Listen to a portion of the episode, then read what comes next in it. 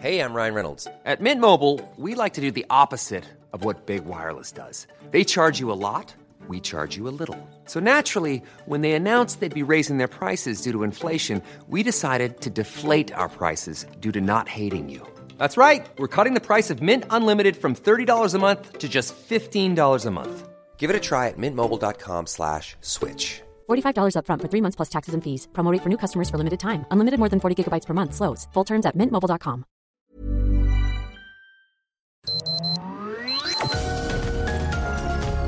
Heraldo Media Group presenta Sergio Sarmiento y Lupita Juárez.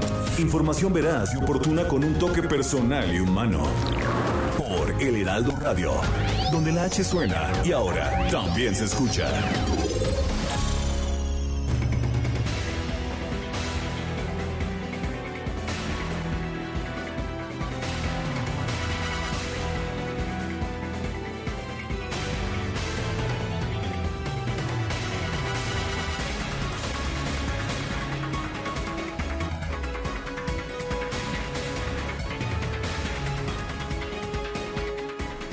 Movimiento Ciudadano presentó una denuncia ante la OEA sobre presuntos hechos y violaciones constitucionales en los que ha incurrido el presidente Andrés Manuel López Obrador durante el proceso electoral. Acusó una conducta violatoria de la Carta Democrática Interamericana.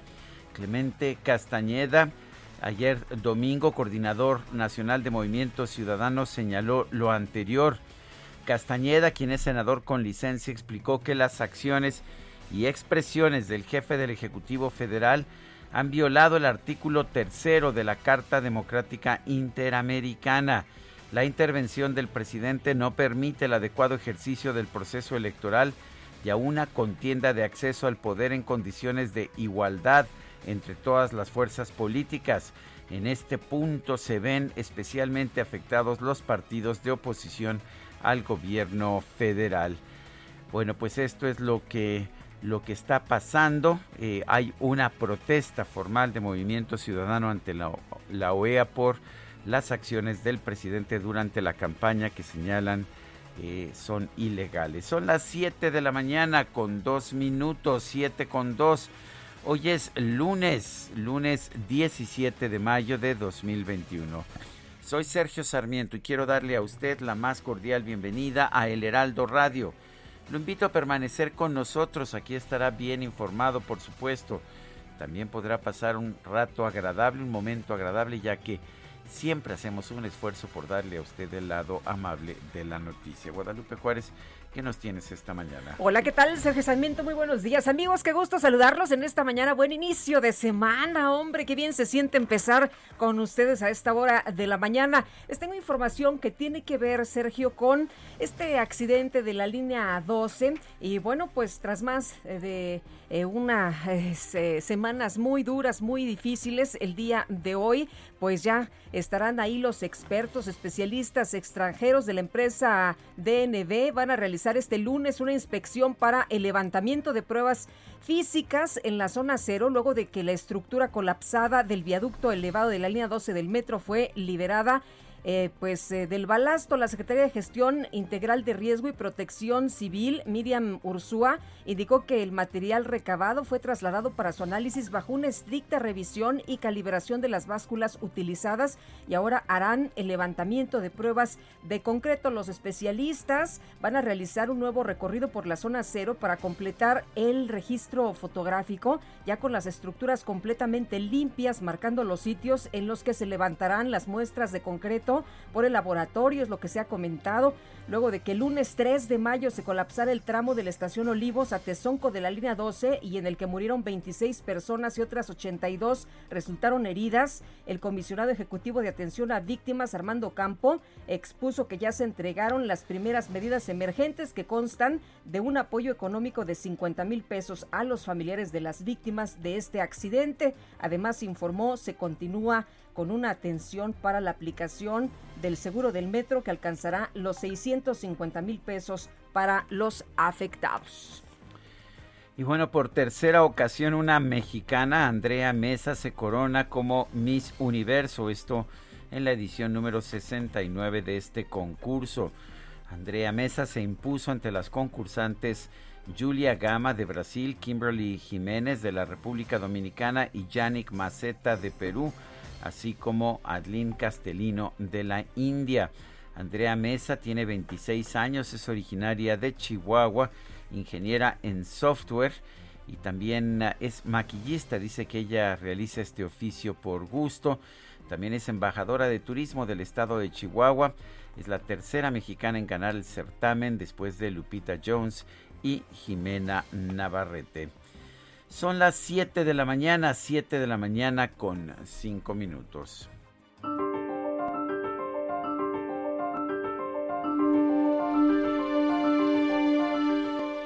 Seguir callados e ignorar la mentira envalentona al mentiroso Liz Cheney.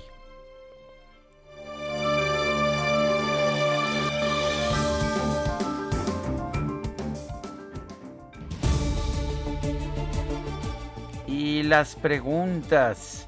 Este fin de semana pasado, bueno, yo no andaba por aquí, pero de todas formas hice mi pregunta que era con la información disponible hasta este momento, usted piensa que el desplome de la línea 12 del metro fue un problema de construcción, dice de construcción 59.8%, de mantenimiento 35.8%, no sabemos 4.4%, recibimos 8.886 votos. Y esta mañana coloqué la siguiente pregunta en mi cuenta personal de Twitter arroba Sergio Sarmiento. Una mexicana, Andrea Mesa, ganó el concurso de Miss Universo. ¿A usted los concursos de belleza le parecen correctos? Hasta este momento 55.6%, inaceptables 18.3%, no sé 26.2%. En 28 minutos hemos recibido 826 votos. Las destacadas del Heraldo de México. Y ya está con nosotros Itzel González con las destacadas. Itzel, ¿qué tal? Muy buenos días. Lupita, Sergio, amigos, excelente lunes. Los saludo con mucho gusto este lunes 17 de mayo del 2021. Por supuesto, arrancamos la semana con muchísima información que se publica en el Heraldo de México, así que vámonos rapidito con las destacadas. En primera plana, por desempleo, dos millones pellizcan su afore. De mayo de 2020 a abril de 2021, los trabajadores retiraron 21.775 millones de pesos, 58.4% más que en el mismo periodo de 2019 a 2020. País, reporte Etelec, suman 84 homicidios, el nuevo informe de la consultora detalla que 75% de las víctimas eran opositoras al gobierno en turno. Ayer se reportó el asesinato de un aspirante en Veracruz. Ruta 2021, campañas políticas apuntan a Internet. Aspirantes a puestos de elección han destinado más recursos a la web que a los medios como la televisión. Ciudad de México, zona cero, inicia inspección. A dos semanas del colapso en la línea 12, expertos internacionales toman pruebas. Estados, Michoacán, expulsa lago Cuitzeo a habitantes. Pobladores que se dedicaban a la pesca dejan sus comunidades por la sequía para ir a buscar empleo. Orbe, Joe Biden prioriza su política ambiental. Nueva postura se enfoca en aguas residuales de Tijuana y el veto al camarón de México. Meta Guardianes 2021, digna caída. América sucumbe con honor. Iguala con el Pachuca, pero le cuesta el gol de visitante. Y finalmente, en mercados, cuidado con los remates. Sube el fraude inmobiliario, aumenta el delito por las ofertas en redes sociales de vivienda a bajo costo. Sergio Lupita, amigos, hasta aquí las destacadas del Heraldo. Feliz lunes. Igualmente, Itzel, gracias. Buenos días. Son las 7 de la mañana con 9 minutos. Vamos a un resumen de la información más importante. La Coordinación Nacional de Movimiento Ciudadano y la Dirigencia Nacional del PAN acudieron ante la Organización de Estados Americanos para denunciar que el presidente López Obrador ha interferido en el actual proceso electoral con el objetivo de afectar a los partidos de oposición. El candidato de Morena al gobierno de Michoacán, Alfredo Ramírez Bedoya, denunció que ha recibido intimidaciones y amenazas del gobernador del estado, Silvano Aureoles. En conferencia de prensa mostró un mensaje de WhatsApp con insultos que presuntamente recibió del número del mandatario estatal. Durante las últimas semanas, varias y varios morenistas hemos sido amenazados personalmente por el gobernador Silvano Aureoles y también eh, actores políticos, empresariales o sociales, eh, mediante mensajes enviados desde un número personal del gobernador y ha pretendido infundir eh, temor en las decisiones políticas. Ahorita les voy a mostrar mi celular, eh, el mensaje directamente, para que también lo puedan observar. Los cinco candidatos a la presidencia municipal de Cajeme, Sonora, cancelaron su participación en el debate convocado por el Instituto Estatal Electoral debido al asesinato del abanderado de Movimiento Ciudadano Abel Murrieta.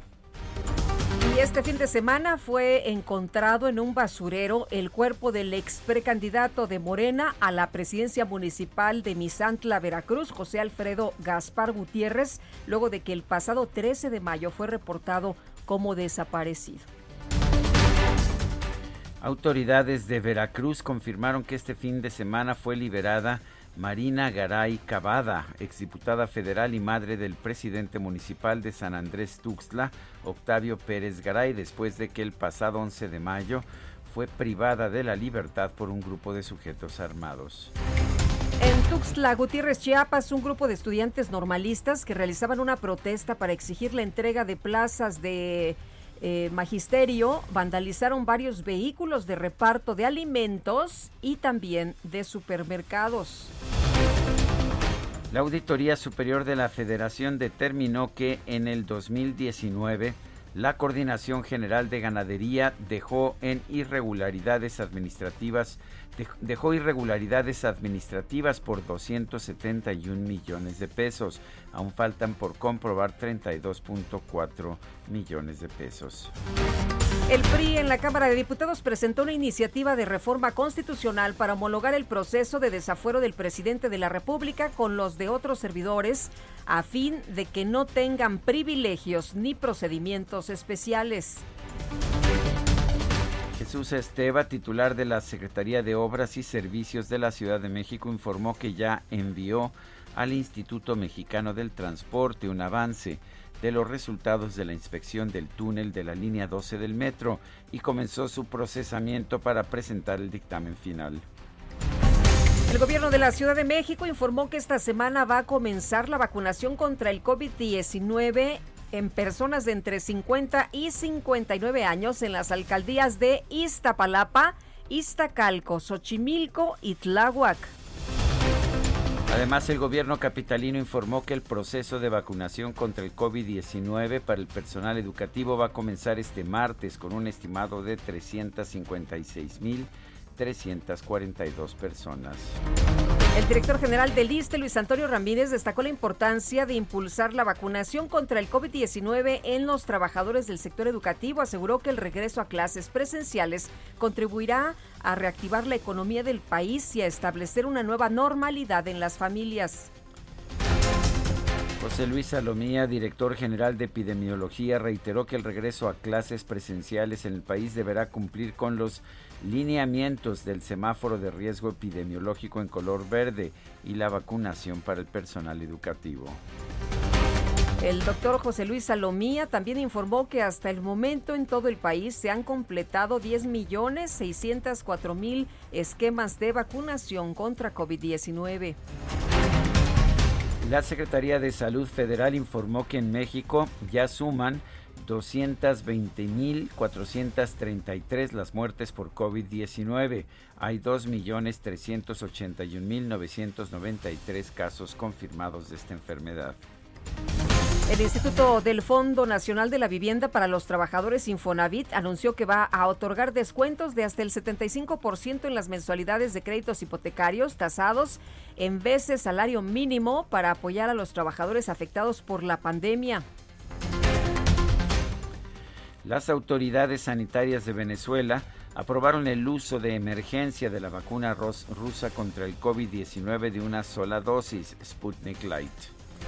Y este fin de semana se registró un nuevo ataque aéreo de Israel en la franja de Gaza, el cual dejó un saldo de por lo menos 42 personas muertas y tres edificios destruidos. La agencia de noticias Associated Press de los Estados Unidos pidió que se investigue de forma independiente el ataque aéreo israelí que este sábado derrumbó un edificio de Gaza en el cual la vivían y se albergaban trabajadores de varios medios de comunicación. El secretario general de la ONU, Antonio Guterres, encabezó una sesión de urgencia del Consejo de Seguridad en la que señaló que los enfrentamientos en Oriente Medio deben cesar inmediatamente porque pueden desatar una crisis incontrolable. El embajador de México ante la ONU, Juan Ramón de la Fuente, lamentó las muertes que han dejado los enfrentamientos en la franja de Gaza pidió que el Consejo de Seguridad del organismo se pronuncie sobre esta situación. A pesar de que la situación en el terreno se agrava día a día, este Consejo todavía no ha sido capaz de pronunciarse. El secretario general, el cuarteto, diversas entidades internacionales y varios estados sí lo han hecho, algunos de ellos de manera muy clara y en todo caso Es lamentable que el Consejo de Seguridad no asuma su papel como uno de los principales garantes de la paz y la seguridad internacional.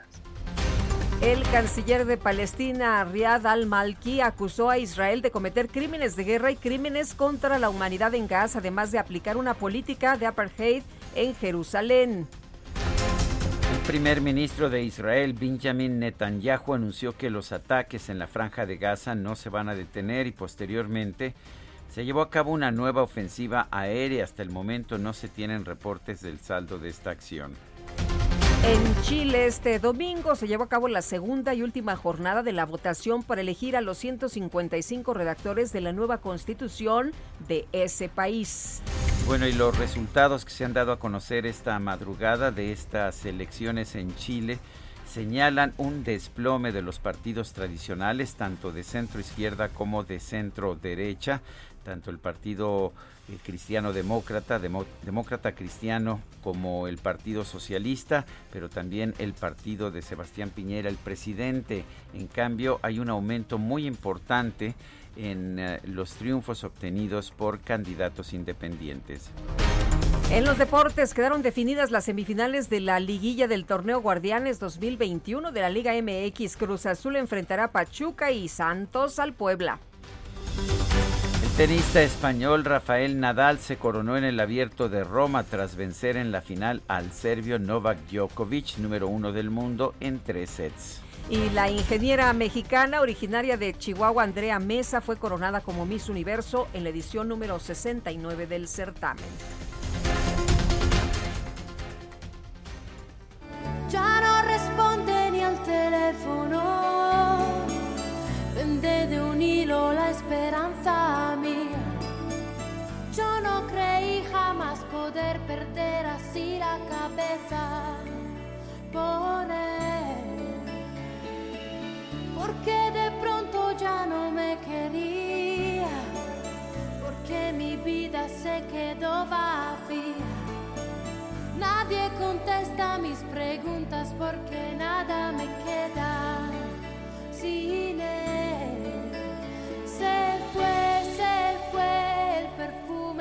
Sus cabellos. Se fue. Se fue, interpreta Laura Pausini. Esta cantante italiana nació el 16 de mayo de 1974. Está cumpliendo 47 años ha sido pues una de las cantantes italianas más exitosas de las últimas décadas.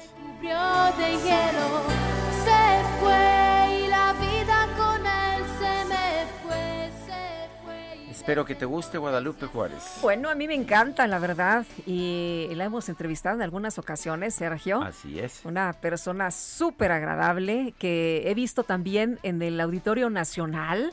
Y no sabes qué espectáculo tan bueno tiene Laura Pausini. Pusieron una lanita, ¿no? Por eso ganó. Pues parece que sí, pero este, la verdad, como, como, dicen, hubiera ganado de todas De todas formas. Bueno, pues hay que disfrutar también la música que en estos tiempos es un oasis. Y tenemos información de Javier Ruiz esta mañana tempranito, así empezamos desde el Zócalo de la Ciudad de México. ¿Qué tal, Javier?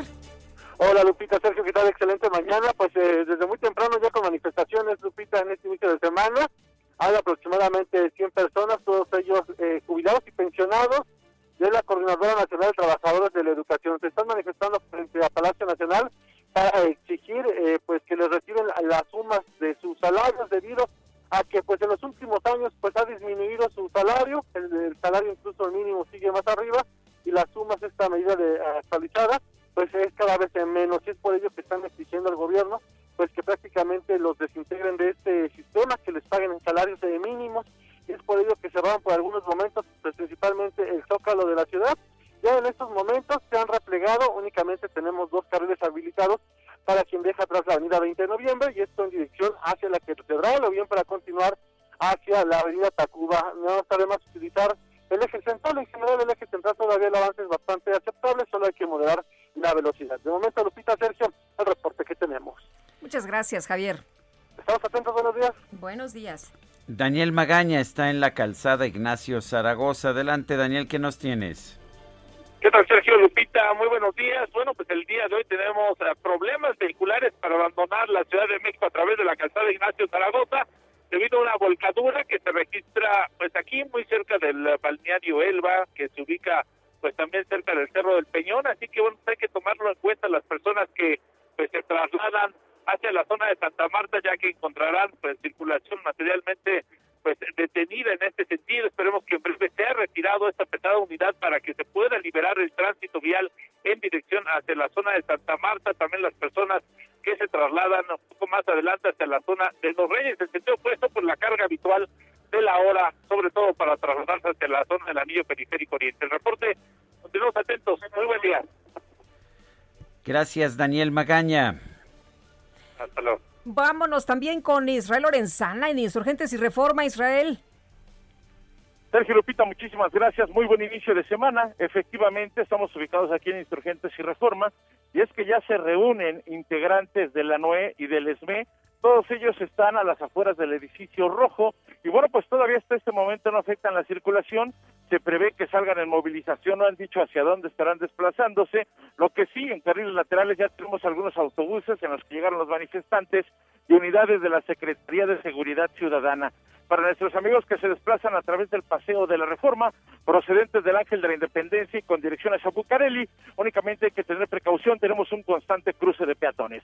Sergio Lupita, la información que les tengo. Israel, gracias. Hasta luego. Son las 7 de la mañana con 23 minutos. El INEGI dio a conocer información importante esta mañana sobre, sobre la población económicamente activa por ocupación y disponibilidad para trabajar. Entre otras cosas, nos dice que la población económicamente activa se redujo en 1.6 millones de personas entre el primer trimestre del 2020 y el primer trimestre del 2021. 1.6 millones de personas. La población, ah, la población desocupada eh, aumentó 456 mil personas. El golpe más fuerte, de hecho, es para las mujeres. Las mujeres son quienes están quedando sin trabajo. De hecho, la población ocupada, entre la población económicamente activa de hombres, eh, la población ocupada bajó 604 mil, mientras que la población económicamente eh, activa de mujeres tuvo un incremento de eh, la, población ocupada tuvo un descenso, perdón, de 1.5 millones, de manera que es pues, mucho mayor el número de mujeres que se está quedando sin empleos al número de hombres. Son las 7 de la mañana con 24 minutos. Queremos escuchar sus saludos, sus opiniones y sus comentarios. Mándenos un audio de voz un audio también de texto a nuestro número de WhatsApp 55 20 10 96 47. Regresamos. Se fue y mi amor se cubrió de hielo.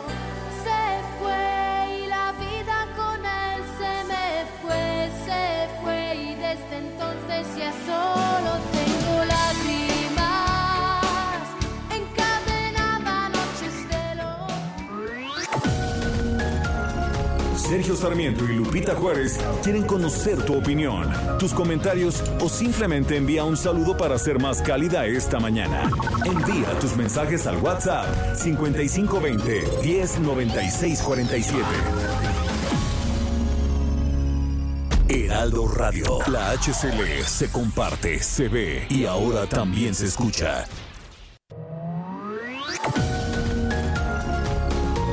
Continuamos con Sergio Sarmiento y Lupita Juárez por El Heraldo Radio. Reducir, reutilizar y reciclar. Reducir, reutilizar y reciclar. El 17 de mayo se celebra el Día Mundial del Reciclaje para hacer conciencia a la población sobre la importancia de tratar los residuos como corresponden para así proteger al medio ambiente. Se trata de reducir el volumen de los residuos generados y minimizar nuestra huella de carbono. Se puede resumir en la regla de las tres Rs, reducir, reciclar y reutilizar. No está muy claro el origen del Día Mundial del Reciclaje, pero parece que se celebró por primera vez en Texas, Estados Unidos, en 1994 y luego se extendió a otros estados y a otros países. Oficialmente fue la Organización de las Naciones Unidas para la Educación, la Ciencia y la Cultura quien establece el Día Mundial del Reciclaje en el 2005 con el fin de promover una mayor responsabilidad, no solo vista desde la perspectiva del ciudadano consumidor, sino de aquel que extrae la materia prima y del que la transforma en un bien de consumo.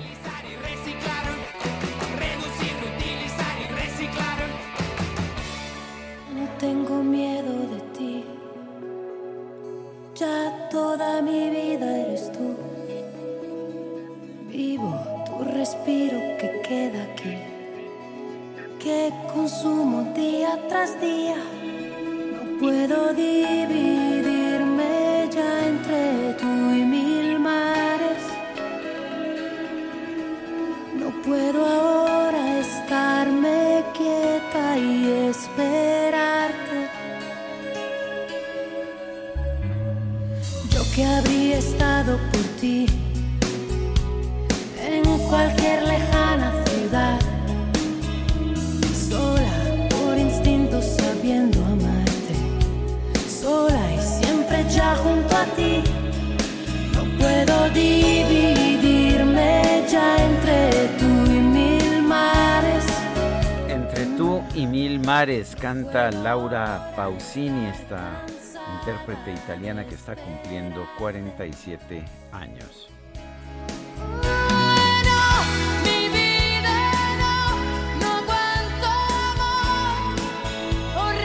Pues me gusta, me gusta.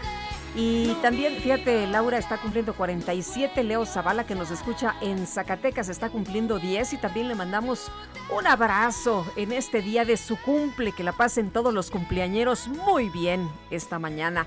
Y tenemos mensajes, Rodolfo Contreras desde Querétaro, buen inicio de semana, diariamente los dogmas de la cuarta trituración son derruidos por la tercera realidad por la terca. Ah, pues ya entendí la tercera. Tiene razón, la terca. Dice otra persona, los escucho desde Tecamac, Sor Ricardo, ah, soy Ricardo Olvera. Bueno, bueno, hoy, hoy. Sí, bueno, aquí se equivocó en la forma. Sor, en Sor Ricardo, ya pensamos que era Sor Ricardo. Bueno, una pregunta es de preocuparse por los pensamientos del presidente de la República en que dice que la gente le pide que se reelija. De verdad, da miedo eh, ya que este presidente, a mi perspectiva, ha hecho todo mal, no vayamos a caer en el chavismo. El presidente ha dicho que él no se va a reelegir, pero dice que la gente le pide que se reelija. También lo mismo decía Carlos Salinas de Gortari, que no se iba a reelegir, pero que la gente le pedía que se reeligiera. Bueno, fíjate que hoy Sergio eh, Dante Delgado se- de, de Movimiento Ciudadano publica una carta en la que dice, saca las manos del proceso electoral, México necesita que seas presidente, no el líder de Morena. Y dice, eres culpable de intervenir indebidamente en los procesos electorales. Me recuerdas a Porfirio Díaz cuando se levantó en armas en Tuxtepec bajo el tema que se respete la no reelección y esta será la última revolución, pero años después tuvo que huir del país por haber violentado solamente en siete ocasiones su principio antireeleccionista. Esta carta que publica en varios eh, diarios Movimiento Ciudadano. El periodista Federico Arreola publicó en SDP, este portal de noticias, una columna titulada Ebrar cayó con doble L y cayó con Y frente a AMLO por ese informe sobre la línea 12. Es una pregunta, de hecho. ¿Cuál es la situación política? ¿Cuáles son las consecuencias políticas y cómo se encuentra en estos momentos Marcelo Ebrard? Sabemos que el presidente le dio un espaldarazo público a Claudia Sheinbaum, pero pues no hemos visto exactamente lo mismo con Marcelo Ebrard. Federico Arreola, director general de SDP Noticias, está en la línea telefónica. Federico, ¿cómo estás? Muy buenos días. Buenos días, Sergio. Buenos días, Lupita. Hola, ¿qué tal, Federico? Buenos días. Federico, Buenos ¿está días. siendo Marcelo Ebrard víctima de este desplome de la línea 12 del metro? Víctima política, me refiero.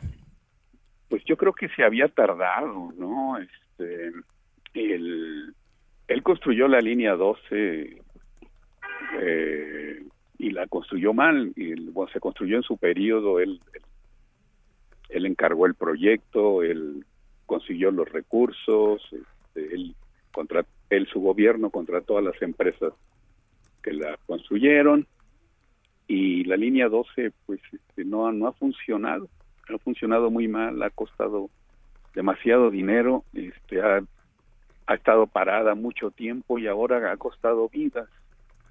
El, yo, honestamente hablando, creo que, Marcelo tuvo mucha suerte de, de no ser perseguido. Bueno, sí lo fue, pero no ser, digamos, judicializado en el, en el anterior sexenio, cuando se descubrieron todas las fallas de la línea 12 y, y bueno, ha ocupado ahora con López Obrador un cargo importantísimo, es muy influyente, es un funcionario muy importante, y el desplome de la línea 12 reciente, a principios de mayo, en Tláhuac, eh, pues vuelve a traer el, desastre de, de esa obra construida, insisto, en el gobierno de Marcelo Ebrard, y, y yo creo fue, fue muy notorio lo que lo que pasó en un evento con la, la brasileña Dilma, en el que estaba Claudia Sheinbaum, estaba Ebrard, Ebrard atrás,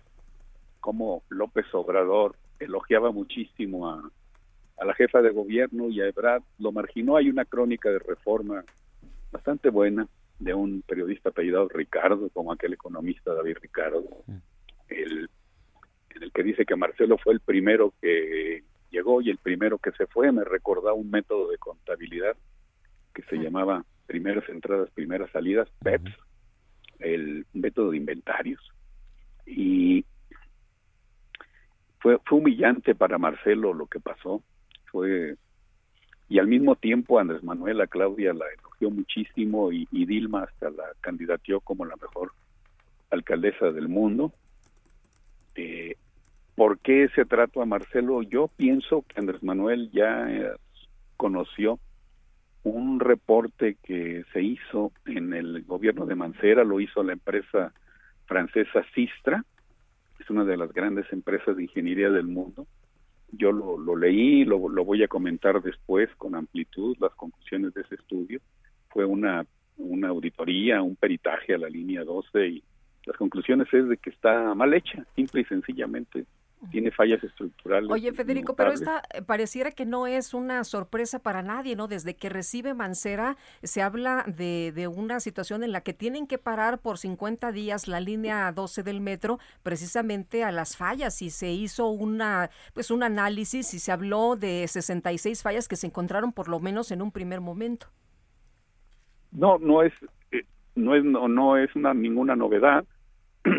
Sabemos este, todos desde el sexenio de Mancera que la línea está mal construida, eh, pero se olvidó el tema, la medio la repararon, la, la pusieron en funcionamiento. Era una situación muy difícil para Mancera porque pues, este, eh, lo que costó la línea 12 dejaron un programa de mantenimiento que no existe en ningún, en ningún lugar del mundo. Y bueno, este, si uno revisa el estudio de Sintra, eh, esta empresa francesa, llega uno a la conclusión, y supongo yo, no lo sé, que el presidente López Obrador eh, está enterado de que la- el nuevo peritaje que va a ser una empresa noruega de NB, creo que se llama, también una empresa de ingeniería muy grande, no podrá llegar a conclusiones muy distintas a las de Sintra, es decir, si, si como ha prometido la jefa de gobierno y la, la- la fiscal de la Ciudad de México, y como han prometido Claudia Sheinbaum y, y su colaboradora en la, en la ciudad, van a llegar hasta las últimas consecuencias, de tope donde tope, caiga quien caiga, pues evidentemente Marcelo Ebrard no va a salir para nada bien librado y se va a convertir de ser el princi- principal activo del presidente López Obrador en su gabinete a ser un gran pasivo porque eh, cargar en sus hombros eh, e- esa obra, yo no recuerdo ninguna obra pública de ese tamaño tan fallida en México y mira que las ha habido muy grandes. Este, Ahora, entonces, Federico, el presidente López Obrador le ha dado pues toda una serie de privilegios, de, eh, de representaciones al canciller que, que nunca antes se le habían dado. Él ha sido el, el comprador de vacunas, de hecho acaba de anunciar en estos momentos que se están adquiriendo nuevas vacunas rusas. Él ha sido el, el representante de México en cuestiones migratorias que no le corresponderían. Y como que le ha dado el presidente una relevancia que no han tenido otros secretarios de Relaciones Exteriores. ¿Va a desplomarse todo eso, ese, esa confianza que le ha mostrado? Pues yo pensaría que sí. También compró las pipas cuando el, el- la crisis de la gasolina, ¿te acuerdas? Sí, sí, sí. Con el guachicol, la- no ha hecho de todo, Marcelo, eh, hasta llevar a, a López Obrador con Donald Trump, y eso yo creo que ya no estuvo tan bien hecho. Creo que más o menos ha sido eficaz en la compra de vacunas. Las pipas, nunca supimos nada de las dichosas pipas. El, eh, pero esto de la línea 12, la responsabilidad va sobre él completita y es y es una crisis enorme, tremenda para para los gobiernos de izquierda de la Ciudad de México. Aquí no cabe culpar al pasado neoliberal. La ciudad la gobierna la izquierda desde el 97 con Cuauhtémoc Cárdenas, después López Obrador, luego eh, Mancera que llegó por el PRD, este en, una elección que en la que compitió López Obrador y, y ahora Sheinbaum eh, el prestigio, la reputación, la credibilidad del, proyecto López Obradorista está en juego y, ni modo, este, hay que aceptar la realidad. El que hizo esa obra y la hizo mal, muy mal, es Marcelo Ebrard, que tiene una relevancia enorme en la 4T, entonces, por, por simple eh, defensa personal, por simple eh, afán de sobrevivencia, López Obrador tendrá que hacerlo a un lado, como ya lo hizo en este evento con la, con la brasileña, una figura de la izquierda latinoamericana muy importante, en la que la figura fue Sheinbaum y, y, y Ebrard estuvo muy marginado. La crónica de reforma fue perfecta de este reportero Jorge Ricardo, que es uno al que Andrés Manuel en una mañanera le preguntó, ¿y de qué periódico es usted? Y dice Jorge Ricardo que le dolió el estómago, después de que Andrés Manuel le preguntara eso. Con la crónica de este periodista, pues al que le debe haber dolido muchísimo el estómago, debe traer un, unos una consulta permanente con el gastro es Marcelo Ebrard, ¿no? Eh, eh, hay muchos comentarios acerca de cómo altera esto la, la sucesión presidencial en, en, en Morena. Bueno, falta falta tiempo para llegar a ello. Habrá que pasar, Morena tiene que pasar primero la, aduana de las elecciones que ya vienen este, en, en pocos días. No creo que vaya a ir a Morena tan bien como se pronosticaba hace un par de meses. Y, y después vendrá el juego sucesorio y siento que que por la línea 12 del metro, que por haberla hecho tan mal, huele a corrupción, digo, es la verdad. Y, este, y, en, y en el en el mejor de los casos, simple y sencillamente hubo una gran incompetencia en el, en el diseño, en, en, la ejecución de esa obra. Las empresas también tendrán responsabilidad y tendrán que pagar, alguien tendrá que pagar los perfectos y las vidas humanas. Eh, creo que Marcelo va a vivir momentos muy desagradables. Este, ¿Por qué? Porque hizo mal su trabajo. El pasado a todos nos alcanza, Sergio, en algún momento. Y a Marcelo ya le llegó. Hola, director general de SDP Noticias. Gracias por esta conversación. Gracias a ti, un fuerte abrazo. Bueno, pues de acuerdo con consulta a Mitowski, el presidente Andrés Manuel López Obrador cuenta con una aprobación del 56.8% para este fin de semana, lo que representa una caída de dos puntos con relación a la semana previa y de cuatro con respecto al reporte de hace 15 días, es decir, antes del accidente en el metro. Roy Campos es director de Consulta Mitowski y a quien saludamos esta mañana vía telefónica. Roy, ¿cómo te va? Muy buenos días. Muy buenos días, Lupita. Buena semana, buena semana también, Sergio. Hola, Roy. ambos. Oye, Roy, siguen siendo cifras altas, ¿no? Muy 50. altas. El, de hecho, el, el presidente presumía que él era el mandatario más popular de todos los países importantes del mundo hace unos días. A ver, alusiones personales por la aprobación. Pr- Primero, sí sigue siendo alta, ¿eh? sí sigue siendo alta, ya la quisieran la gran mayoría de los mandatarios del mundo tener una aprobación del 56. De hecho, el día, un día que Trump tocó 50%, puso un tweet como si hubiera ganado la lotería. O sea, para ellos era 50 como wow, ¿no?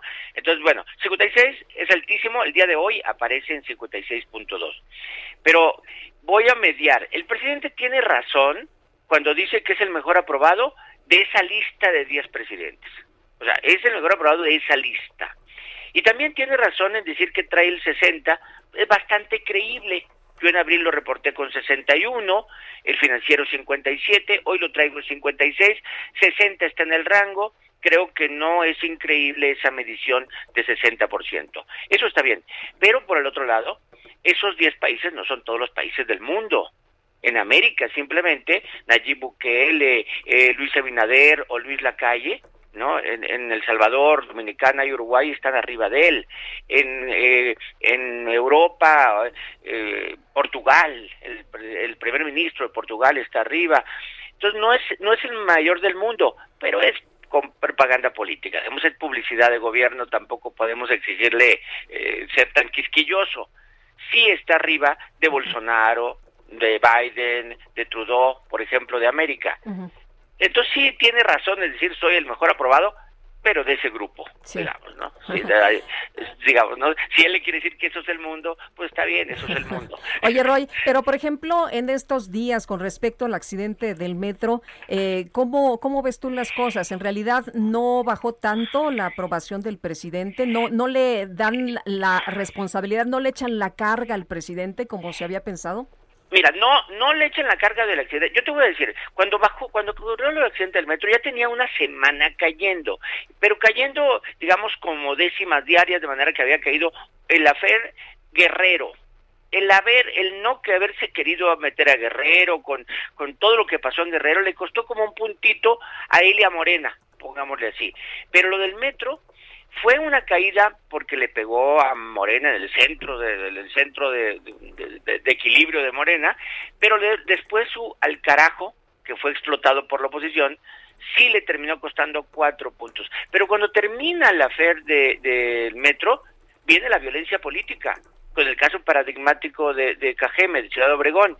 Entonces, si sumamos ya son tres semanas permanentes entre Guerrero, Metro, violencia política, que, que le han costado. ¿Por qué le han costado? Porque hay campaña política. Porque también hay que aceptar, hay una intensa campaña de ataque a su gobierno que era esperable porque así son las campañas políticas. O sea, en mensajería, en redes, eh, es una intensa campaña contra él, pero igual que contra cada gobernador o contra cada alcalde en campaña política. Y ni modo, lo, se ha explotado y le ha costado mucho o poco. Yo creo que es mucho en términos numéricos, pero que el millonario que le quitas dinero sigue teniendo mucho dinero. ¿Tú eh, cómo estás viendo las elecciones del próximo 6 de junio? ¿Sigue Morena en curso para tener una mayoría absoluta en la Cámara de Diputados? A ver, la mayoría absoluta sí, la mayoría calificada no. O sea, sí lo voy a poner, ¿no? La, ma- la mayoría absoluta en términos de Morena y aliados, porque cuando hablemos de Morena hablamos del presidente, ¿no? Y el presidente tiene seis partidos aliados. De los diez que juegan, seis son aliados a él. Entonces, la posibilidad de que tenga más de 250 diputados, prácticamente la doy por hecho, tener más de 250, pero más de 334, que sería la mayoría calificada, le- es poco probable, digámoslo así, poco probable. Eh, y en términos de estados, pues eh, coincido con Federico. Hoy no es lo mismo que hace unos meses, ¿no? Los 12, 13 estados que decía alguien hoy se tiene que convertir en nueve. Pero, pero para mí hay tres titulares ya seguros del día 7 de junio. Un titular es Morena avanza en territorios gobernados. O sea, porque va a ganar estados que no tenía. Entonces, ¿no? Hoy tienes siete, si le cuentas Morelos, y va a terminar a lo mejor con 14 o 15, avanza impresionantemente. Otro titular es avanzan las mujeres, porque va a haber varias mujeres gobernadoras. Y para el tercero para mí es gran participación ciudadana. Son los tres titulares que para mí yo los considero ya hechos. Eh, Roy, entonces, eh, ¿consideras que esta elección ya está cantada, ya no se moverá el escenario o crees que los indecisos pudieran, pues, eh, ser eh, la balanza en todo esto? A ver, mira, sí se van a mover, sobre todo estados. Yo creo que hay unos estados muy reñidos que todavía se pueden definir para un lado o para otro en términos de triunfos locales. A nivel de local se van a... Pero en, y en términos de numéricos, no es lo mismo tener 308 diputados que puede formar la alianza con aliados que tener 290. O sea, no es lo mismo, pero en términos de votos sigue siendo mayoría absoluta y no mayoría calificada. Entonces yo creo que se van a mover números pero el criterio general de, de, la lectura general que se dé de que no logró la mayoría calificada o sigue siendo primera fuerza, esas dos variables, primera fuerza y no calificada, creo que, que están ahí, o sea, están ahí, difícilmente se muevan a menos que pase algo raro o algo grave. Bueno, entonces eh, no tendrá mayoría calificada. ¿Qué, eh, parte del, de la mayoría que tuvo en esta ocasión fue por... Uh, artificial. El, pues si fue artificial, fue sobre sí. representación. ¿Realmente queda descartado eso? Porque escucho a muchos analistas políticos que dicen que sigue siendo muy fácil eh, violar la Constitución en este sentido. Sí, sí, sí es fácil, porque ahora te, te, te lo ponen un poco más complicada porque tiene que ver con la afiliación. Cuando tú escribes un diputado tienes que decir eh, cuál es su afiliación política y a qué bancada va a participar. Bueno, está bien, nomás con que no esté inscrito en la boleta de en, el registro de Morena, lo puedo inscribir como PT y a la hora de la votación eh, se pasa para acá. Pero hoy Morena tiene más de 250 diputados, pero no los ganó o no se los asignaron en julio del 18. Y tiene más de 252, es una mayoría absoluta construida. Bueno, pero si esos diputados que le dieron no se los hubieran dado si hubieran quedado en el PT o en el PES o en el verde, de todos hubieran votado con el presidente. Por eso yo hablo de la mayoría del presidente. La mayoría del, eh, eh, Morena puede que no llegue a los 250 diputados. La estimación hoy es por, por ahí de 220, 220. Solito no llegar a 250. Pero cuando ya le sumas los que pueda tener el verde y el PT, sí pasa de 250 y llega hasta 300. Oye, Roy, ¿cómo ves eh, esta elección? ¿Sí, ¿Sí ves que hay interés de la ciudadanía en salir a votar? Casi sí. siempre, sí, porque casi siempre ya ves que la presidencial es la que jala y, y las intermedias, cuando eliges eh, prácticamente legisladores, no es muy atractiva, pero ahora pues ha, ha estado muy intensa, ¿no? A, a ver, no nomás eso. Hay tres razones. Todas las elecciones intermedias de este siglo nunca ha pasado del 50%. O sea, es cierto, nunca hemos llegado al 50 en, la, en 2003, 2009 ni 2015. Pero, uno, tendencia, ha ido creciendo, 41, 43 y 48. Dos, eh, convergencia de elecciones. En la elección anterior, solo 16 estados tenían elección local. Hoy 30 estados tienen elección local, entre ellas 16, 15 gubernaturas y antes eran 9. Entonces genera mayor interés local. Y tercera, polarización.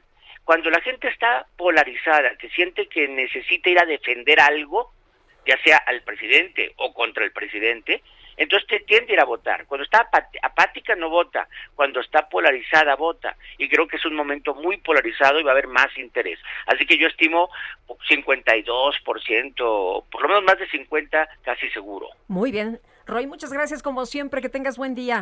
Al contrario, saludos a ambos. Hasta luego. Roy Campos, director de Consulta Mitowski. Son las 7 de la mañana con 54 minutos. Guadalupe Juárez y Sergio Sarmiento estamos en el Heraldo Radio. Mándenos mensajes de, de WhatsApp al 55 2010 96 47. Regresamos.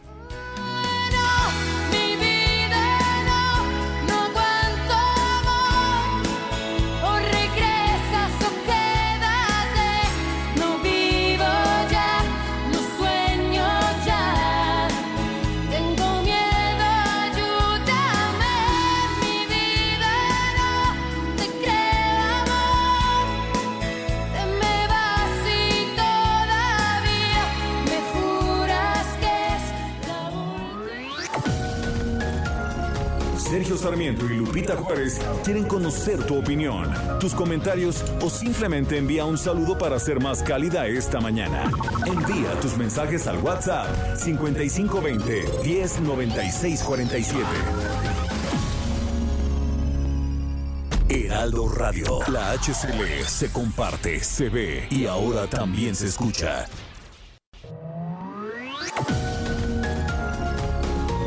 Continuamos con Sergio Sarmiento y Lupita Juárez por El Heraldo Radio.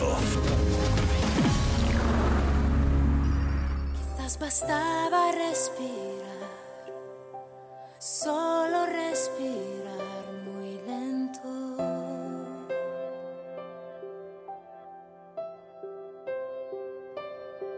Recuperar cada latido en mí y no tiene sentido ahora que no estás. Ahora dónde estás? Porque yo no puedo acostumbrarme aún. Diciembre ya llegó. No estás aquí. Yo te esperaré hasta el fin.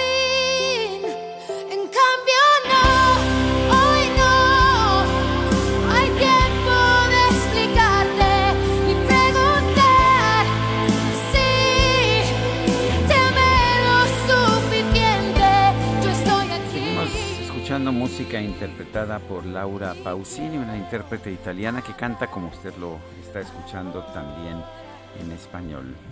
Esto se llama En cambio no.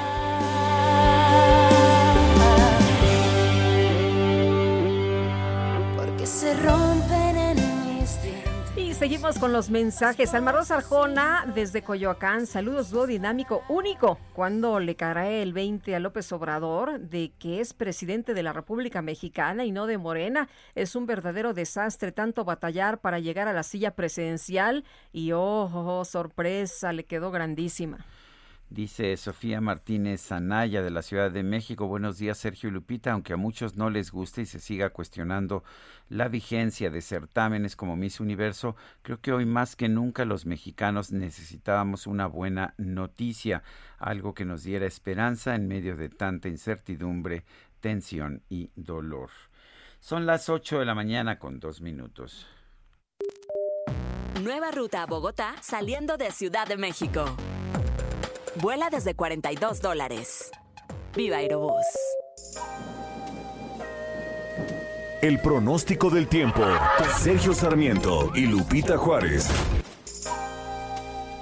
Patricia López, meteoróloga del Servicio Meteorológico Nacional de Conagua. Muchas gracias, como siempre, por informarnos. Buenos días. Hola, ¿qué tal? Buenos días, Sergio y Lupita. Los saludo con gusto a ustedes y a todos los que nos escuchan. Les comento que para hoy se pronostican lluvias puntuales muy fuertes y posibles granizadas en Chiapas.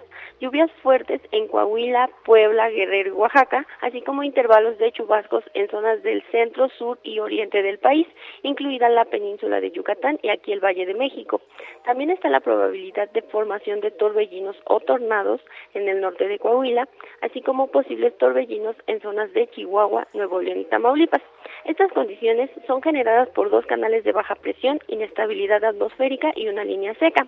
Asimismo, continuará ambiente vespertino cálido a caluroso con temperaturas diurnas de 35 a 40 grados centígrados en zonas del noroeste, norte, noreste, oriente, occidente, sur y sureste de México, así como en la península de Yucatán, con temperaturas máximas de 40 a 45 grados, esto en zonas de Campeche.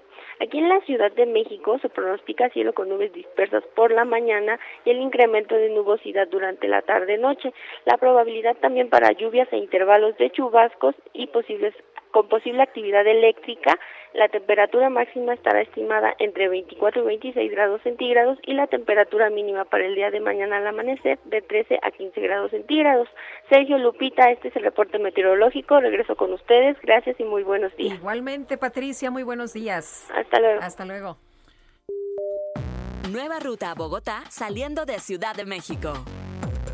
Vuela desde 42 dólares. Viva Aerobús. Quisiera que escucháramos un fragmento de, de una telenovela de 1989, Simplemente María. Se lo daremos cuando su madre lo autorice. ¿Con qué derecho me habla usted así? Con el derecho que me da María. De aquí no sale el niño, así que no se atreva a tocarlo. Llévate a José Ignacio, mamá. Acompáñeme si quiere, pero necesito que lo vea un buen doctor. Sin autorización de María, no. Ella tiene miedo, está ofuscada. Pero usted tiene que comprender. Vamos, tome al niño y acompáñeme de una buena vez. María. Sí, adiós aquí, María. Que no se lleve a mi hijo. Uno de los participantes de esa telenovela, a quien escuchamos en un principio, es, fue Jaime Garza. Y Jaime Garza eh, nació el 28 de enero de 1954, falleció este 14 de mayo de 2021, tenía 67 años. Un hombre que yo conocí desde muy joven, estuvimos juntos primero en la secundaria en el Colegio Madrid, después en la Prepa 8, en la preparatoria número 8, hermano de una queridísima amiga mía, Ana Silvia Garza, también actriz, tío de Mariana Garza de Timbiriche, también una pues queridísima actriz y, e impulsora del teatro, provenía de una familia artística. De hecho, Ramiro Garza fue uno de los grandes radiodifusores de nuestro país, de los grandes innovadores de la radio. Creó toda una serie de estaciones novedosas desde, desde los años 60. Su madre era Carmen Alardín, una poeta muy reconocida que murió también, que murió hace años. Me dio mucha tristeza este 14 de mayo escuchar de la muerte de, del amigo, del actor a quien vi en, en tantas obras. Participó desde muy joven en 1975 en la película Canoa. E hizo pues una carrera importante tanto en, en telenovelas como, como Guadalupe, como eh, como eh, este simplemente María, en fin, El vuelo del águila, eh, también ah, hizo mucho teatro, lo recuerdo mucho en Ecus, en particular lo recuerdo en Evita, en el show de terror de Rocky. Eh, recuerdo que, que, mi suegra de aquel entonces insistió en que se sentara en sus piernas porque estaba muy guapo, cosa que él hizo, cosa que él hizo.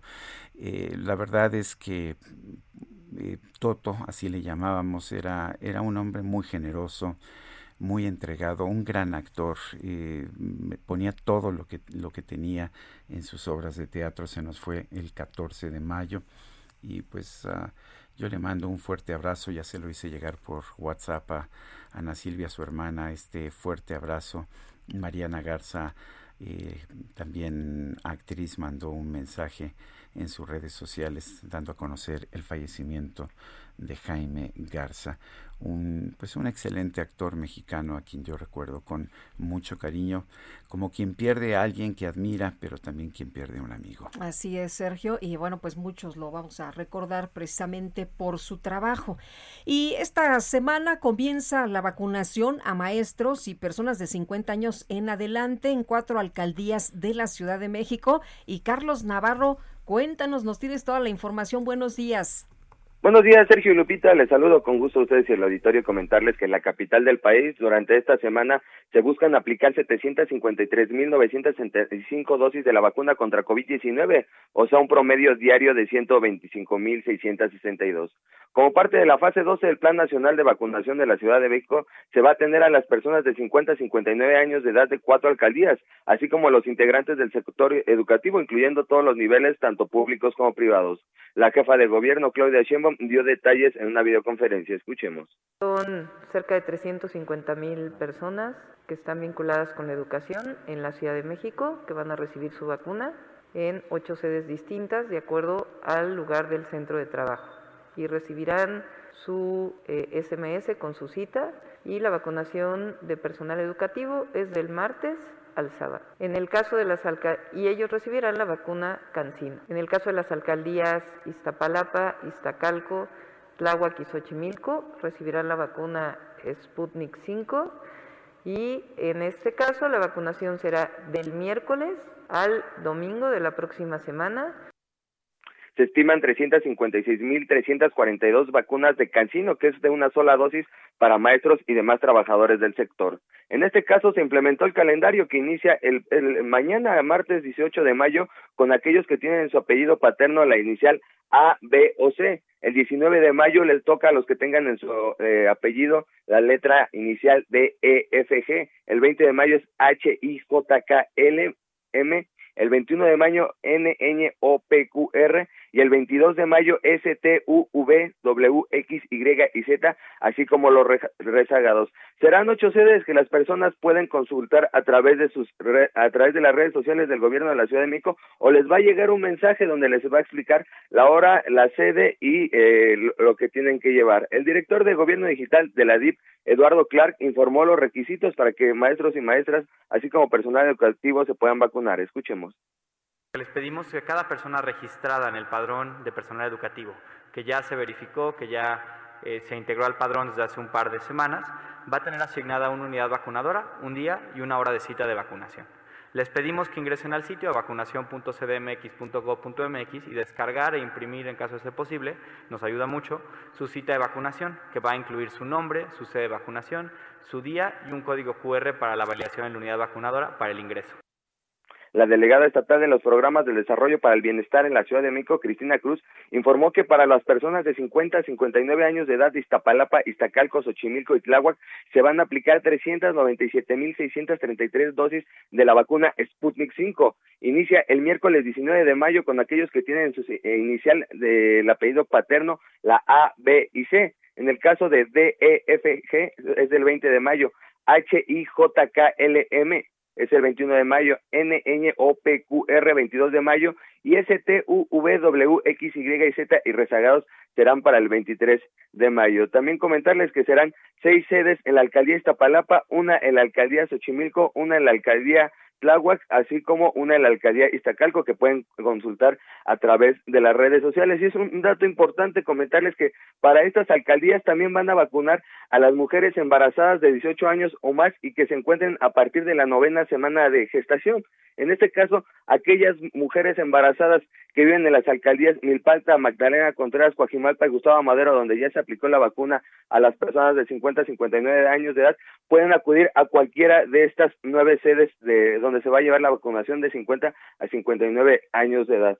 Y por último, comentarles que el titular de la Coordinación Nacional Médica del INSABI, Víctor Hugo Borja, así calificó esta semana de vacunación. Escuchemos. La próxima semana vamos a continuar con el Plan Nacional de Vacunación en la Ciudad de México. Va a ser una semana intensa de vacunación. Vamos a tener 17 sitios activos de vacunación así como una semana intensa de vacunación con más de 125 mil dosis de, de, la vacuna contra COVID-19 aplicándose día con día. Sergio Lupita, la información que les tengo. Carlos, muchas gracias. Muy buenos días. Hasta luego, buenos días. Hasta luego. Este fin de semana el gobierno de la Ciudad de México y la SEP llevaron a cabo diversas actividades enfocadas a la limpieza y el mantenimiento de escuelas en la capital. Jorge Almaquio, cuéntanos. Gracias, Sergio Lupita, amigos. Así es, en cuatro escuelas de la Ciudad de México, directivos, padres de familia y funcionarios iniciaron con el mantenimiento de las instalaciones ante un futuro regreso a clases. Tomaron las escobas, trapeadores, jergas, trapos y jabón y le quitaron el polvo a las mesas, sillas, ventanas y salones, mientras trabajadores capitalinos realizaron la poda de árboles y recolección de basura y hojarascas acumuladas durante la pandemia. Los planteles que comenzaron el tequio en tu escuela fueron el sábado 15 de mayo en la escuela preescolar Juana Pavón de Morelos, de, de la alcaldía Iztapalapa, la escuela preescolar Chicomulco en Milpa Alta y la escuela secundaria Rosario Castellanos perteneciente a Miguel Hidalgo. El domingo, desde las 8 de la mañana hasta las 11 horas, tocó el turno a la escuela primaria General Francisco Menéndez, ubicada en la colonia San Pedro de los Pinos. Buscan con ello, Sergio Lupita, amigos, optimizar las condiciones de los centros educativos desde preescolar hasta secundaria con el fin de estar preparados para el regreso, el futuro regreso a clases presenciales después de más de un año de pandemia de- por SARS-CoV-2. Las actividades se realizaron de manera conjunta ante el gobierno capitalino, también con la Autoridad Educativa Federal y las 16 alcaldías. Y bueno, pues todas ellas se van a enfocar en los 2.783 planteles de educación básica que hay en la capital del país. Entre otras cosas, bueno, pues lo que van a hacer, eh, eh, lo que estuvieron haciendo este fin de semana, pues estuvo la limpieza de salones, mobiliario y material didáctico, así como lo de los de los pasillos y barandales, el tallado de pisos y paredes, la recolección y retiro de basura y la poda de áreas verdes en cada institución. Y bueno, esto se va a replicar en los próximos días, en las próximas semanas, para, reiteramos, estar preparados ante un posible regreso a clases aquí en la capital del país. Sergio Lupita, amigos, el reporte que les tengo. Muy bien, Jorge Almaquio, muchas gracias. Buen día, hasta luego. Hasta luego. Y con respecto al regreso a clases, fíjese usted nada más cómo estamos. Tras más de un año de la suspensión de clases en los planteles educativos en el país, este lunes comienza el regreso a las aulas de manera paulatina. Sin embargo, en 27% de las escuelas, escuchó usted bien, 27% de las escuelas no cuentan con agua potable. Es decir, en casi 70 mil en todo el país. En esas condiciones, el regreso a clases. Pues sí, si te piden, eh, lávate las manos constantemente, ¿con qué? Pues, ¿cómo? Son las 8 con 15 minutos. El Químico Guerra con Sergio Sarmiento y Lupita Juárez. Químico Guerra, ¿cómo te va? Buenos días. Pues iniciando la semana con la conmemoración, con la celebración del Día Mundial del Reciclaje. Es un día que la UNESCO estableció en el 2005 precisamente para elevar, para empujar la conciencia de los seres en el planeta acerca del reciclaje. ¿Qué es el reciclaje, Sergio y Lupita? Ustedes, cuando un producto ya utilizado se incorpora a un nuevo ciclo productivo, por eso se recicla. Un desecho se convierte en una nueva materia prima, eso es lo que sucede. En México, fíjense que más de 77 mil familias dependen del reciclaje de envases y empaques. En los últimos 20 años, este en nuestro país ha crecido 200%, pero gracias al valor que se le ha dado a los residuos. Se han formado organismos como ECOSE, del cual he hablado aquí con ustedes, que es una acción civil no lucrativa, que le dieron un sentido económico y social a la recolección y el acopio. Escribe el ingeniero Jorge Tiño, que es el director general de ECOSE. A ver, se nos, eh, se nos perdió la comunicación. Vamos a ver si podemos restablecer la comunicación con el químico Guerra. Nos está hablando acerca de El reciclaje. del reciclaje. Pero pues vamos con otros temas mientras tanto. La Fiscalía General del Estado de Oaxaca vinculó, vinculó a proceso a Lisbeth H., edil morenista de Asunción Nochixtlán en Oaxaca. Se le señala como presunta responsable de la desaparición de la activista Claudia Uruchurtu Cruz, quien había denunciado actos de corrupción y desvío de recursos. Sara Uruchurtu es hermana de Claudia, la tenemos en la línea telefónica. Eh, Sara, ¿cómo está? Buenos días, gracias por tomar esta llamada.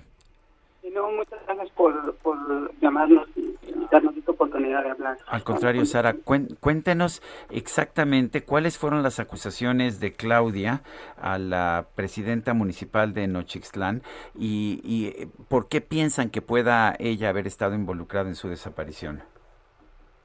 Mi, mi hermana Claudia venía ya haciendo un- una serie de denuncias en contra de la administración del municipio eh, debido al, al pues al, al- a la desviación de fondos de- del mismo, eh, enriquecimiento ilícito, nepotismo.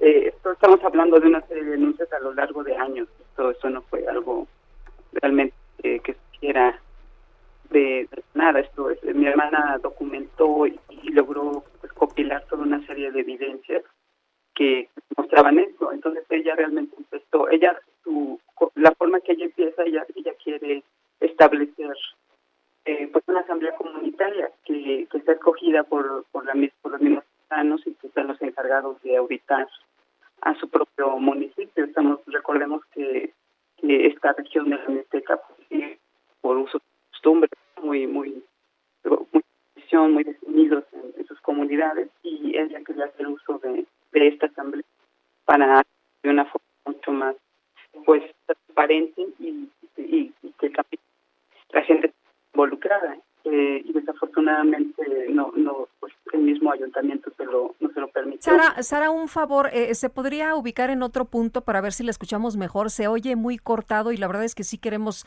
pues entender de qué se trata, qué es lo que ha ocurrido.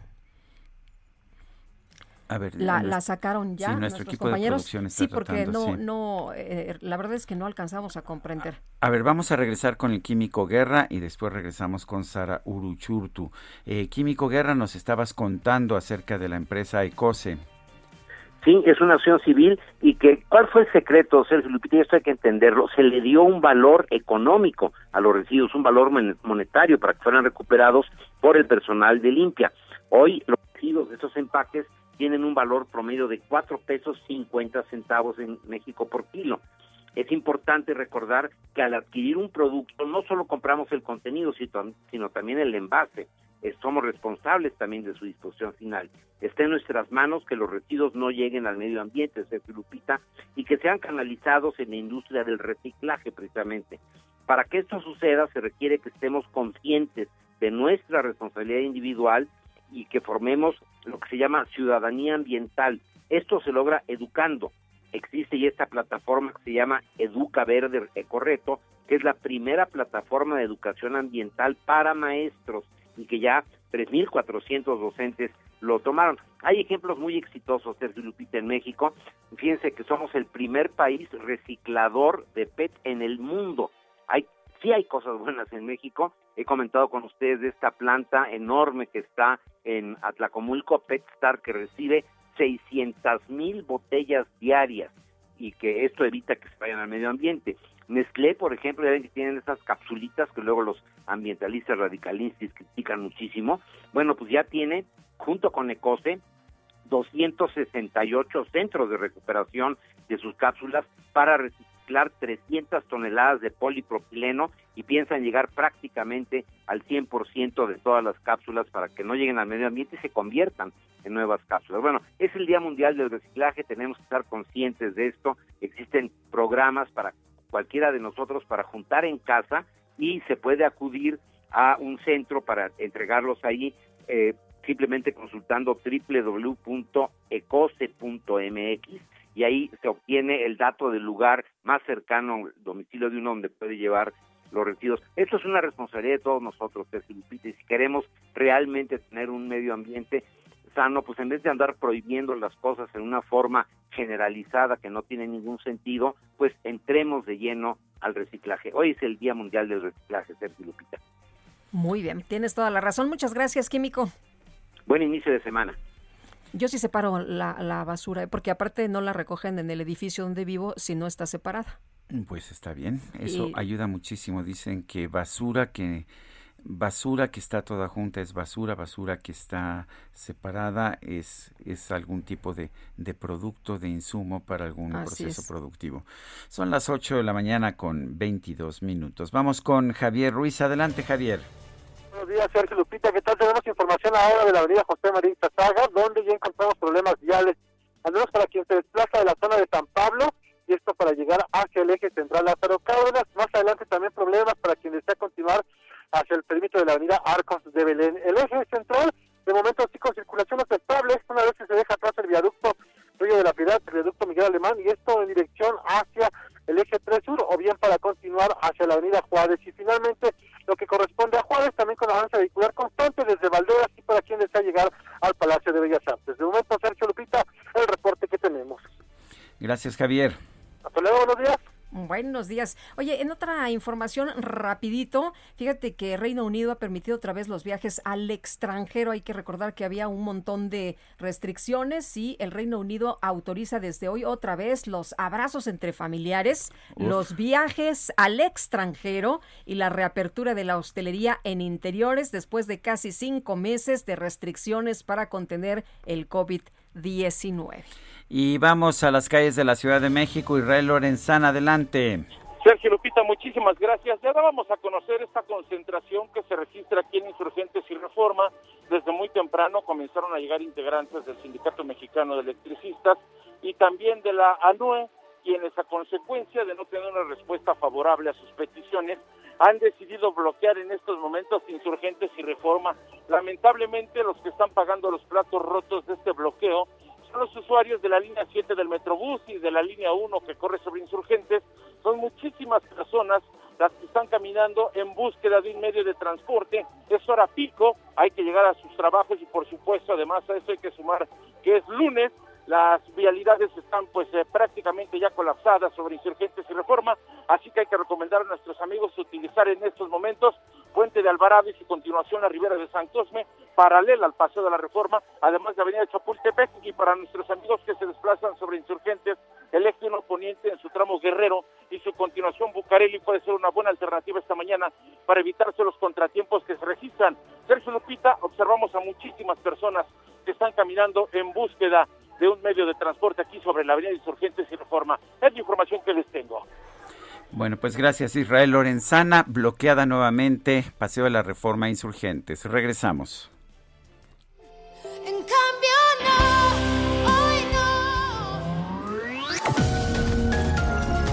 Sergio Sarmiento y Lupita Juárez quieren conocer tu opinión, tus comentarios o simplemente envía un saludo para ser más cálida esta mañana. Envía tus mensajes al WhatsApp 5520 109647. Heraldo Radio. La HCL se comparte, se ve y ahora también se escucha.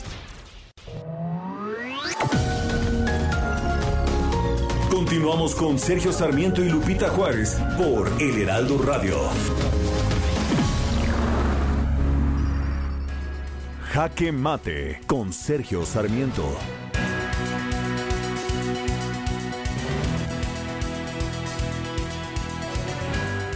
La encuesta nacional de ocupación y empleo del INEGI que se dio a conocer el día de hoy nos muestra el número de mexicanos desocupados aumentó en 455 mil entre el primer trimestre del 2020 y el primero del 2021. Es un número importante, pero mucho más importante es el número de aquellos que simplemente han dejado de participar en la economía, quienes ya no son considerados como parte de la población económicamente activa. En el primer trimestre del 2021, eh, habíamos visto ya un aumento de 1.8 millones de personas que han dejado que han dejado ya de ser consideradas como parte de la población económicamente activa. Ser económicamente inactivo, sin embargo, no quiere decir que la gente no desee trabajar.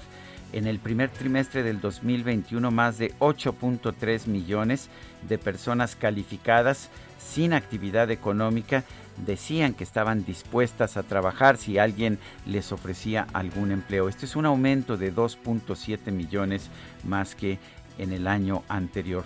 Vale la pena señalar que las principales afectadas por esta situación, por esta falta de empleo, son las mujeres. Eh, solamente, solamente una cantidad de 266 mil hombres dejaron de pertenecer a las filas de la población económicamente activa entre el primer trimestre del 2020 y el mismo periodo del 2021. En el caso de las mujeres el número ascendió a 1.3 millones. Estamos viendo cómo se amplía de hecho eh, la brecha entre las mujeres que trabajan y aquellas que no trabajan y entre los hombres que trabajan y aquellos que no lo hacen. La tasa de participación en la economía eh, fue de 74.2% para los hombres y de apenas 41.7% de las mujeres. Todo esto nos debería entristecer. Lo que nos dice la experiencia en países desarrollados es que cuando el número de mujeres que trabaja aumenta, a todo el país le va mejor, hay mayor crecimiento económico, pero también hay mayor igualdad. Esto no lo estamos viendo en México. Es cada vez mayor el número de mujeres que se quedan sin empleo en nuestro país. Yo soy Sergio Sarmiento y lo invito a reflexionar.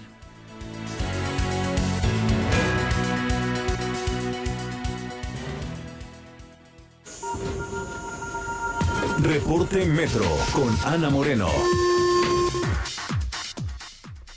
Ana Moreno, ¿cómo te va? Muy buenos días. Hola Lupita y Sergio, muy buen día. Un saludo al auditorio. Les informo que en este momento se opera con afluencia alta en las líneas 1, 2, 3, 8, 9, A y B, con un intervalo entre cada tren de aproximadamente 5 minutos. En el resto de las líneas, la afluencia va de baja moderada, sin contratiempos y avance continuo. La línea 12 permanece sin servicio. En apoyo a las y los usuarios, RTP brinda servicio durante el horario habitual del metro a lo largo de la línea. Es importante planificar su viaje. Y recordarles, Lupita Sergio, que en temporada de lluvia los trenes reducen su velocidad, por lo que su tiempo de traslado puede aumentar. Les sugerimos tomen previsiones y anticipen su salida, así como resguardar su paraguas al llegar al andén y respetar la línea amarilla de seguridad. Esta es la información. Que tengan una excelente semana. Gracias. Buenos días, Ana. Muy buen día. Hasta luego. Hasta luego. Eh, tenemos nuevamente en la línea telefónica a Sara Uruchurtu, hermana de Claudia Uruchurtu, activista pues que está desaparecida. Le preguntábamos a Sara, pero no, no alcanzábamos de hecho eh, a escuchar bien sus respuestas, eh, que cuáles son las acusaciones que había hecho Claudia Uruchurtu y por qué se señala como presunta responsable de su desaparición a la presidenta a la, a la presidenta municipal de Morena en Asunción Nochixtlán. Sara, espero, eh, gracias por tomar nuestra llamada nuevamente. No la escuchábamos bien antes y era importante para nosotros escucharla bien. Cuéntenos cuáles son las acusaciones que hizo Claudia al respecto de la administración de Nochixtlán y por qué piensan que la presidenta municipal estuvo vinculada a su desaparición. Sí, gracias nuevamente. Espero que esta vez sí. sí se oye Ahora sí se oye perfecto, sí. Perfecto. Sí, bueno, básicamente eh, como lo, lo, que les venía diciendo era que mi hermana Claudia eh, había estado, pues, básicamente haciendo estas denuncias desde hace más de dos años, prácticamente desde el, comienzo de la, de la gestión de, de, esta presidenta municipal. Eh, fue muy evidente desde un, desde un primer momento el, el mal uso que le, que le estaba dando a los recursos y en un primer en una primera instancia Claudia lo que solicitó fue una eh, la formación de una asamblea comunitaria que estuviera eh, pues conformada por por ciudadanos del ayuntamiento.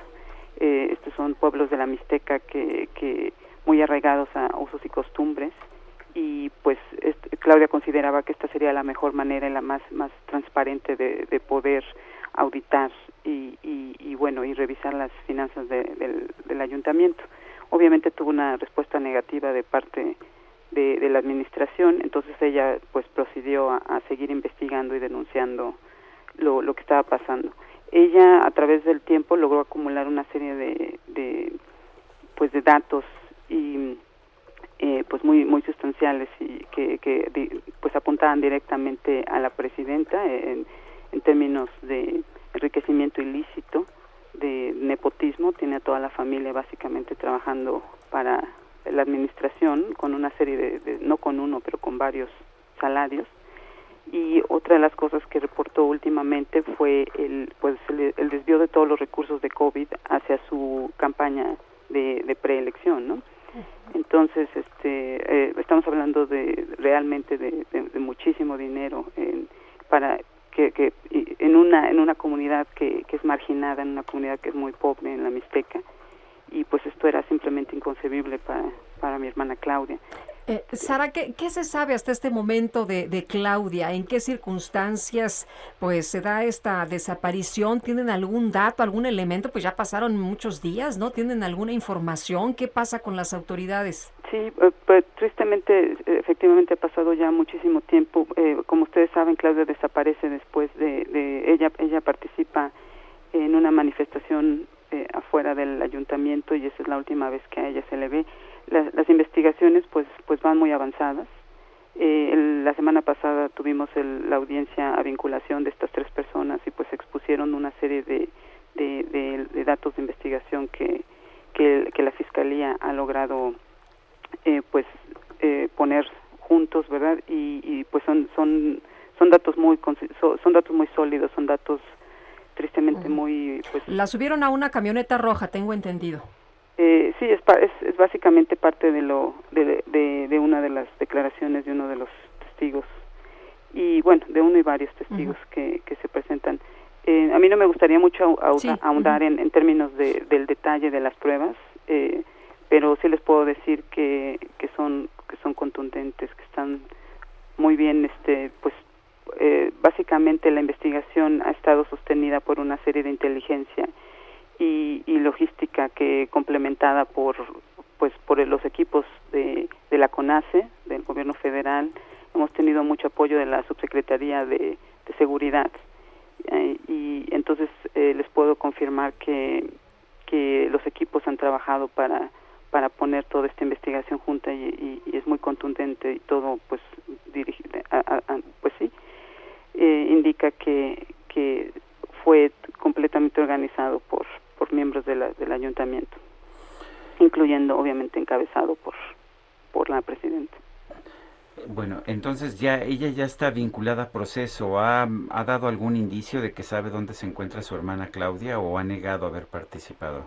Pues los tres vinculados han, han negado, obviamente, en, sus declaraciones y, y, es, y pues seguimos con el, con todavía con, con la investigación complementaria, tratando de, de dar con el paradero de mi hermana. Eh, en, este sentido, pues eh, estamos también solicitando a, a, las, a, las, a, la ciudadanía en general pues que, nos ayude, que nos apoye, porque una de las cuestiones que ha sucedido obviamente aquí es que la, eh, los, pues los, miembros de la familia de, la presidenta y, y, sus mismos aliados sabemos que tienen grupos criminales de choque, eh, pues tienen una situación de terror en la, en la población y han intimidado a la gente, entonces la gente está muy temerosa de, de hablar y, y y cooperar. Entonces esto, esto digamos que obviamente ha, ha dañado muchísimo la, la búsqueda de, de, mi hermana. Entonces estamos solicitando nuevamente pues que la gente hable. Tenemos la, la Comisión Nacional de Búsqueda tiene tiene números eh, que son anónimos que, que la gente puede llamar y declarar de forma anónima y seguimos pues seguimos haciendo un llamado a la población para que para que nos den cualquier clase de información que nos conduzca al paradero de mi hermana y, extenderla ya no solo a, Nochixtlán, sino también a, los, a, a todas las poblaciones aledañas. Eh, pues, de hecho, todo, todo hasta, hasta, la ciudad, hasta la misma ciudad de Oaxaca. Eh, Sara, antes de, de, despedirnos y agradeciéndole que nos haya tomado la llamada, eh, eh, su hermana tiene también, tengo entendido, la nacionalidad eh, británica. ¿Esto ha servido de algo? ¿Hay algún apoyo de la autoridad?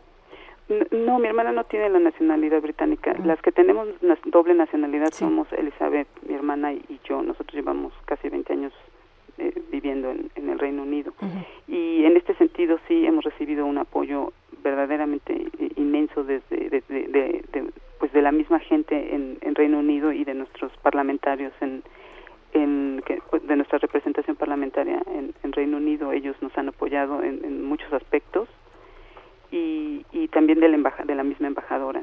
Entonces, eh, pero sí, clarificar que, que es Elizabeth uh -huh, y, uh -huh. yo, Sara, las que tenemos la doble. No, Claudia. Claudia no, pero como, como pues nosotras somos víctimas indirectas de, de esta desaparición forzada. Es una desaparición forzada, es un, es un crimen de lesa humanidad y, y, a nivel internacional ha causado pues un, una gran tristeza y consternación de que, de que, en que México pues siga siendo señalado como un país con un alto número de, de desapariciones forzadas. Muy bien, pues eh, Sara, muchas gracias por conversar con nosotros esta mañana. Muy buenos días. No, muy, muy, buenos días y gracias por la oportunidad. Hasta luego, Sara Uruchurto, hermana de Claudia Uruchurto, esta activista de la que pues todavía no sabemos nada. No, no sabemos exactamente qué pasó. Ya hay vinculados en esta situación, pero pues estar vinculado no significa que sepamos qué pasó con Claudia. Son las 8 de la mañana con 42 minutos. Vamos a los especiales de la silla rota.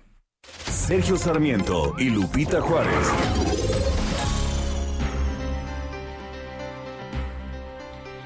Jorge Ramos, periodista de La Silla Rota, ¿qué nos tienes esta mañana? Adelante.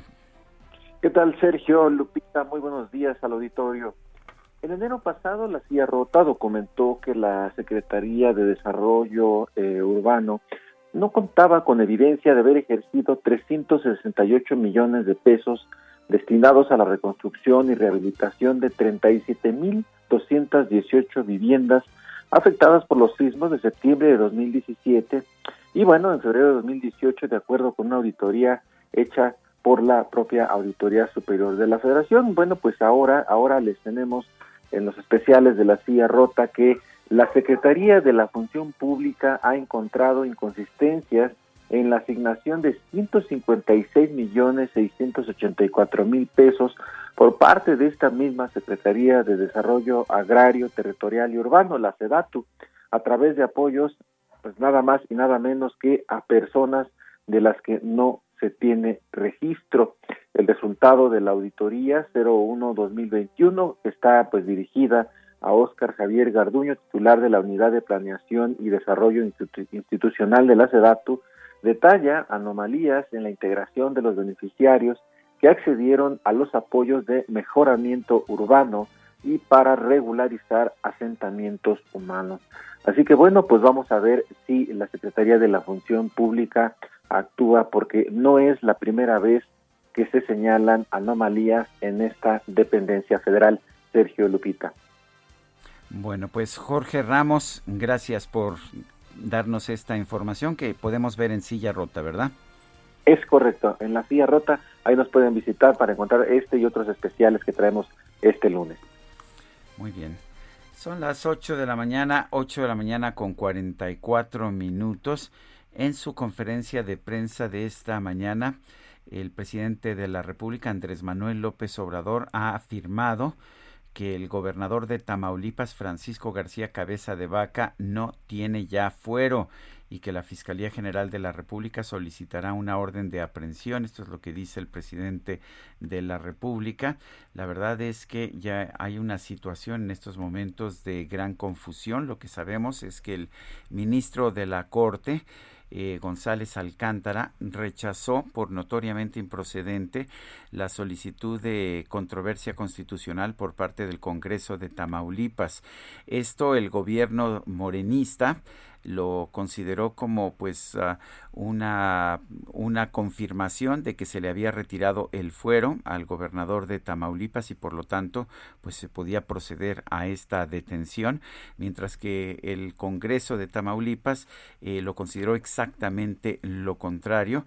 Y de hecho González Alcántara hizo algún comentario en el sentido de que sí rechazó este esta controversia constitucional y que pues significaba que el gobernador se quedaba con fuero hasta el final de su mandato en el 2022 y dijo que pues se podrían presentar cargos en su contra pero solamente a partir de que termine su mandato como gobernador a partir del 2022 hoy el presidente de la República dice que que no que, que ya no tiene fuero el gobernador de Tamaulipas y que se va a emitir una orden de aprehensión.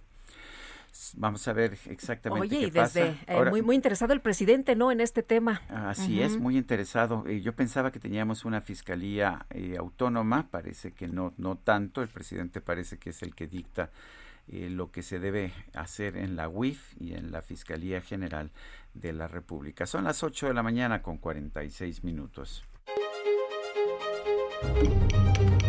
Ruta 2021, la ruta hacia las elecciones presenta.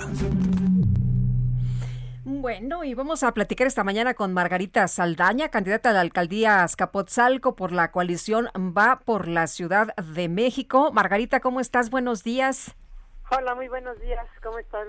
Bien, Margarita. Gracias, gracias por tomar nuestra llamada. Tengo, tengo entendido que una de las grandes preocupaciones de Azcapotzalco es el tema de la seguridad. ¿Qué está sucediendo en Azcapotzalco? Bueno, pues últimamente, bueno, no últimamente, yo creo que en los últimos años se ha recrudecido el tema de la, de la, de la seguridad. Eh, Azcapotzalco, a pesar de estar aquí en, en medio de, ahora sí que en el centro de la ciudad, de la zona metropolitana, eh, tenemos eh, últimamente hemos tenido un incremento en lo que son los robos eh, en todos los en todos los niveles es casa habitación transeúnte en eh, eh, autopartes robo de vehículos. Eh, lo que más se está resintiendo es el robo en en, en casas habitación o sea ya sea que estén en ese momento ocupadas por algunos habitantes o, o estén solas porque tuvieron que salir pero el robo se, se presenta, ¿no? Es un robo hecho así, inclusive con, con como, como lo dicen, como una, mudanza, ¿no? Por así decirlo, parecía que están las personas eh, de, de, ese lugar. Y el grave problema que tenemos es que generalmente la gente se queja de que cuando, una vez que ya, ya se robó, ya, ya sucedió el, el delito, eh, ya sea una casa, un robo transeúnte o, o un, un vehículo que se roben, el problema más fuerte que tenemos es que no hay forma de perseguirlo porque eh, aunque tenemos muchísimas cámaras instaladas, estas cámaras del C5 y los botones rojos de alarma, pues parece que no sirven. Ese es el principal problema que tenemos. No hay forma de darle seguimiento. Esto ha hecho que en algunos casos inclusive lleguemos al grado de que la gente ya ni siquiera quiere reportarlo. Eh, vamos a presentar la denuncia. Dice, bueno, pues si de entrada cuando llegaron los policías no pudieron ni siquiera obtener un video, eh, ¿qué, ¿qué más podemos hacer? Pues no no hay mucho, o sea, eh, queda una eh, desesperanza muy grande, una decepción muy grande en la gente que desgraciadamente es víctima de un delito. Yo creo que se ha relajado muchísimo el tema de la seguridad aquí en la alcaldía Azcapotzalco. Eh, pareciera que no hay eh, una coordinación exactamente entre eh, los, lo, eh, ahora sí que una cabeza que esté dirigiendo aquí el tema de la seguridad en Azcapotzalco es el más fuerte de los problemas que tenemos aquí. Oye, ¿y, qué pasa con los servicios urbanos? Ahí sí todo está bien, todo está a todo dar. No, no, no, no, hay, hay una queja tremenda, eh, hay un retraso grandísimo. Eh, pudiéramos decir que los servicios urbanos eh, no se hacen prácticamente en toda la alcaldía eh, y cuando se hacen, se hacen a medias. ¿A qué me refiero cuando se hacen a medias? Eh, por ejemplo, si hay una fuga de agua, llegan eh, después de mucho tiempo de estarla reportando, a menos que sea una fuga evidentemente grande, visible y que los medios la empiecen a, a, a, monitorear. Si no es así, llega, eh, la fuga puede durar un buen tiempo y una vez que finalmente vienen y la reparan, se nos puede quedar ahí eh, el, el hoyo o la zanja que se tuvo que abrir para repararla hasta bueno, hasta ocho meses. Nosotros aquí en la calle donde tienes tu casa eh, tenemos una fuga que se empezó a reparar antes de que iniciara la pandemia. Eh, se tuvo que abrir toda la, la, calle, prácticamente de acera a acera. Eh, y hoy sigue ahí la zanja. Cada vez que podemos la vamos rellenando con, con cascajo o algo porque es como un tope deprimido, no es un deprimido, es una zanja en donde caen los autos a cada rato. Eso pasa en toda la alcaldía. Por ejemplo, las podas de árboles se van podando uno por uno, por oficio. Eh, aquí yo lo que estoy proponiendo es que tengamos un tren de servicios en donde al mismo tiempo que, que, eh, se entra una colonia, se vaya haciendo la poda, se vaya de todos los árboles que no sean necesarios, no, no, no tengamos que estar yendo por oficio. Eh, hoy vengo a podar un árbol, solamente un árbol, y de aquí me traslado dos, tres colonias más lejos a podar otro árbol porque voy por oficio, por folio. No, aquí nosotros lo que estamos proponiendo es que tengamos un tren de servicios en donde se vengan a podar los árboles, al mismo tiempo se recogen las ramas porque ese es otro de los de, las cosas que digo yo quedan incompletos. Se poda un árbol y se pueden quedar las ramas semanas, semanas. Ahorita, por ejemplo, que están empezando las lluvias, todo el mundo se está quejando, ando en la calle todos los días por la campaña, de que las ramas que están tiradas del árbol que se podó hace eh, Oye, pero entonces, ¿qué hacen los que están gobernando ahorita si no resuelven nada? Pues yo creo que no están haciendo nada. De hecho, eh, eh, van van dando bomberazos en algunos lugares, cambian algunas luminarias que tenían seis, siete meses de estar eh, reportadas como hundidas. Yo siento que están dando bomberazos. Inclusive he tenido la oportunidad de, de platicar con muchos de los trabajadores de la alcaldía y ellos se quejan que por lo menos desde que la última vez que se les compró, por ejemplo, vehículos para poderse trasladar, fue cuando yo estuve hace 21 años en la alcaldía. Yo fui jefa delegacional aquí en Azcapotzalco. Estuve, eh, entré en 2000 y salí en 2003. O sea, hace 18 años yo salí de la alcaldía. Dejamos totalmente equipada con vehículos en la alcaldía, porque obviamente que cuando yo llegué teníamos vehículos de 1976, modelo 1976. Entonces ellos me dicen hoy ni siquiera los vehículos sirven ya, porque no se ha vuelto a equipar, por lo menos no a las áreas prioritarias de servicios urbanos, no se han vuelto a equipar, no tienen eh, material para trabajar, no tienen herramientas, se quejan de los uniformes que se les tienen que dar eh, se les tienen que dar periódicamente uniformes de invierno, uniformes de lluvia, em, eh, botas especiales, por ejemplo, si están en algunos trabajos, caretas, eh, en fin, se les tiene que equipar. Ellos se quejan de que no han sido atendidos en esas prioridades y no pueden trabajar. Bueno, ¿por qué? Pues porque no tienen el equipo, no tienen el material, no tienen las herramientas necesarias para hacerlo. Entonces, desde ahí empieza el problema aquí en la alcaldía. No se tienen las eh, herramientas suficientes para que los trabajadores salgan y hagan su trabajo. No solo está eh, eh, sin la poda suficiente, sin em, el servicio de, de alumbrado público al día, de, de, que se tenga una respuesta rápida, no no se tiene. Eh, la pavimentación, el bacheo, bueno, pues está prácticamente detenido. Eh, y una de las cuestiones que podemos ver aquí en toda la alcaldía es el drenaje, el desasolve. Ahorita empieza a preocupar muchísimo porque, bueno, pues ya está la época de lluvias y empiezan los encharcamientos, las, este, eh, hay calles en donde me dicen, aquí en cuanto llueve no podemos ni siquiera salir, ¿no? Bueno, Margarita Saldaña, candidata a la alcaldía de Azcapotzalco por va por la Ciudad de México, gracias por hablar con nosotros. Muchísimas gracias a ustedes. Y vamos a una pausa, nosotros regresamos en un momento más.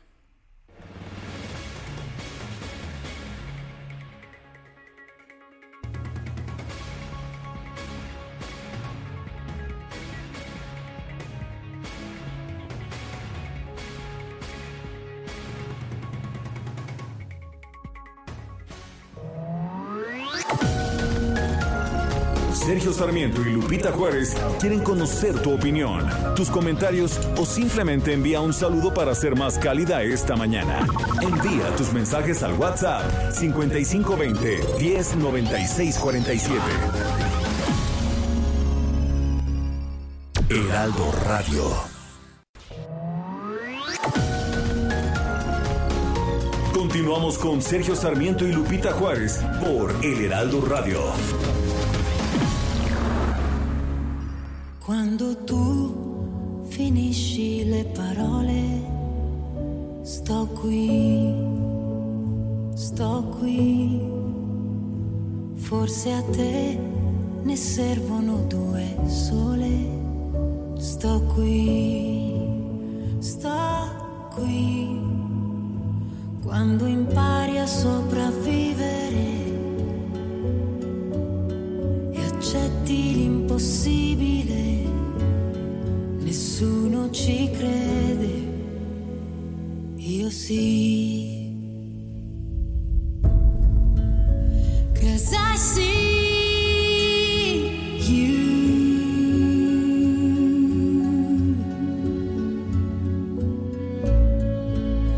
Seguimos escuchando música de Laura Pausini, esta que se llama Io sì, eh, Vista, es una canción escrita por Diane Warren y por Nicolo Gilardi en colaboración con la propia Laura Pausini. La banda sonora forma parte de la banda sonora de la película The Life Ahead, La Vida Adelante de 2020. Y bueno, pues es una canción que ha tenido, pues que ha tenido mucho éxito, mucho éxito fue de hecho incluida en la lista de finalistas de los premios Oscar para la mejor canción original del año.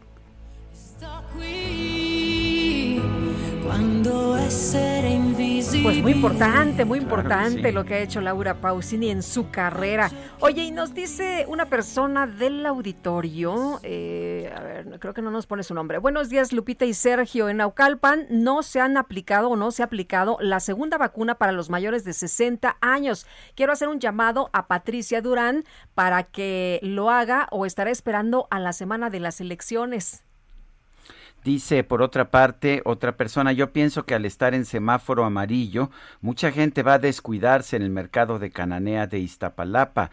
Ya nadie entra con cubrebocas, nadie toma la temperatura ni dan gel. No, pues hay que seguirnos cuidando, es la Nosotros obligación sí. individual, uh -huh. personal, ya sabemos de qué se trata esto. Hola, buenos días, dice, soy Luis González, las fallas en la línea 12 son más que evidentes, tan solo la estación Tezonco se movía como en un temblor cuando pasaban los camiones en la avenida Tláhuac, pues sí, así está la situación y vamos a ver qué es lo que dicen los especialistas, ¿no? Que ya están realizando a partir de hoy el peritaje. Son las 9 de la mañana con tres minutos, según la consultora Etelect, de los 32 aspirantes a cargos de elección popular que han muerto en ataques armados 27 competían por cargos municipales, de ellos el 89% eran de un partido distinto al del gobierno que buscaban reemplazar. Rubén Salazar, director de Etelect, está en la línea telefónica. Rubén, ¿cómo estás? Buenos días. ¿Qué tal, Sergio? Muy buenos días, Lupita. Igual buenos días. Hola, Rubén. gracias. Buenos días. Bueno, la, la cifra se sigue sigue creciendo. Es una cifra eh, impresionante. Eh, ¿Qué nos puedes decir? ¿Qué, ¿Qué señal nos está dando esta, este incremento en el número de pues de ejecuciones, de muertes de aspirantes a cargos de elección popular o de ataques?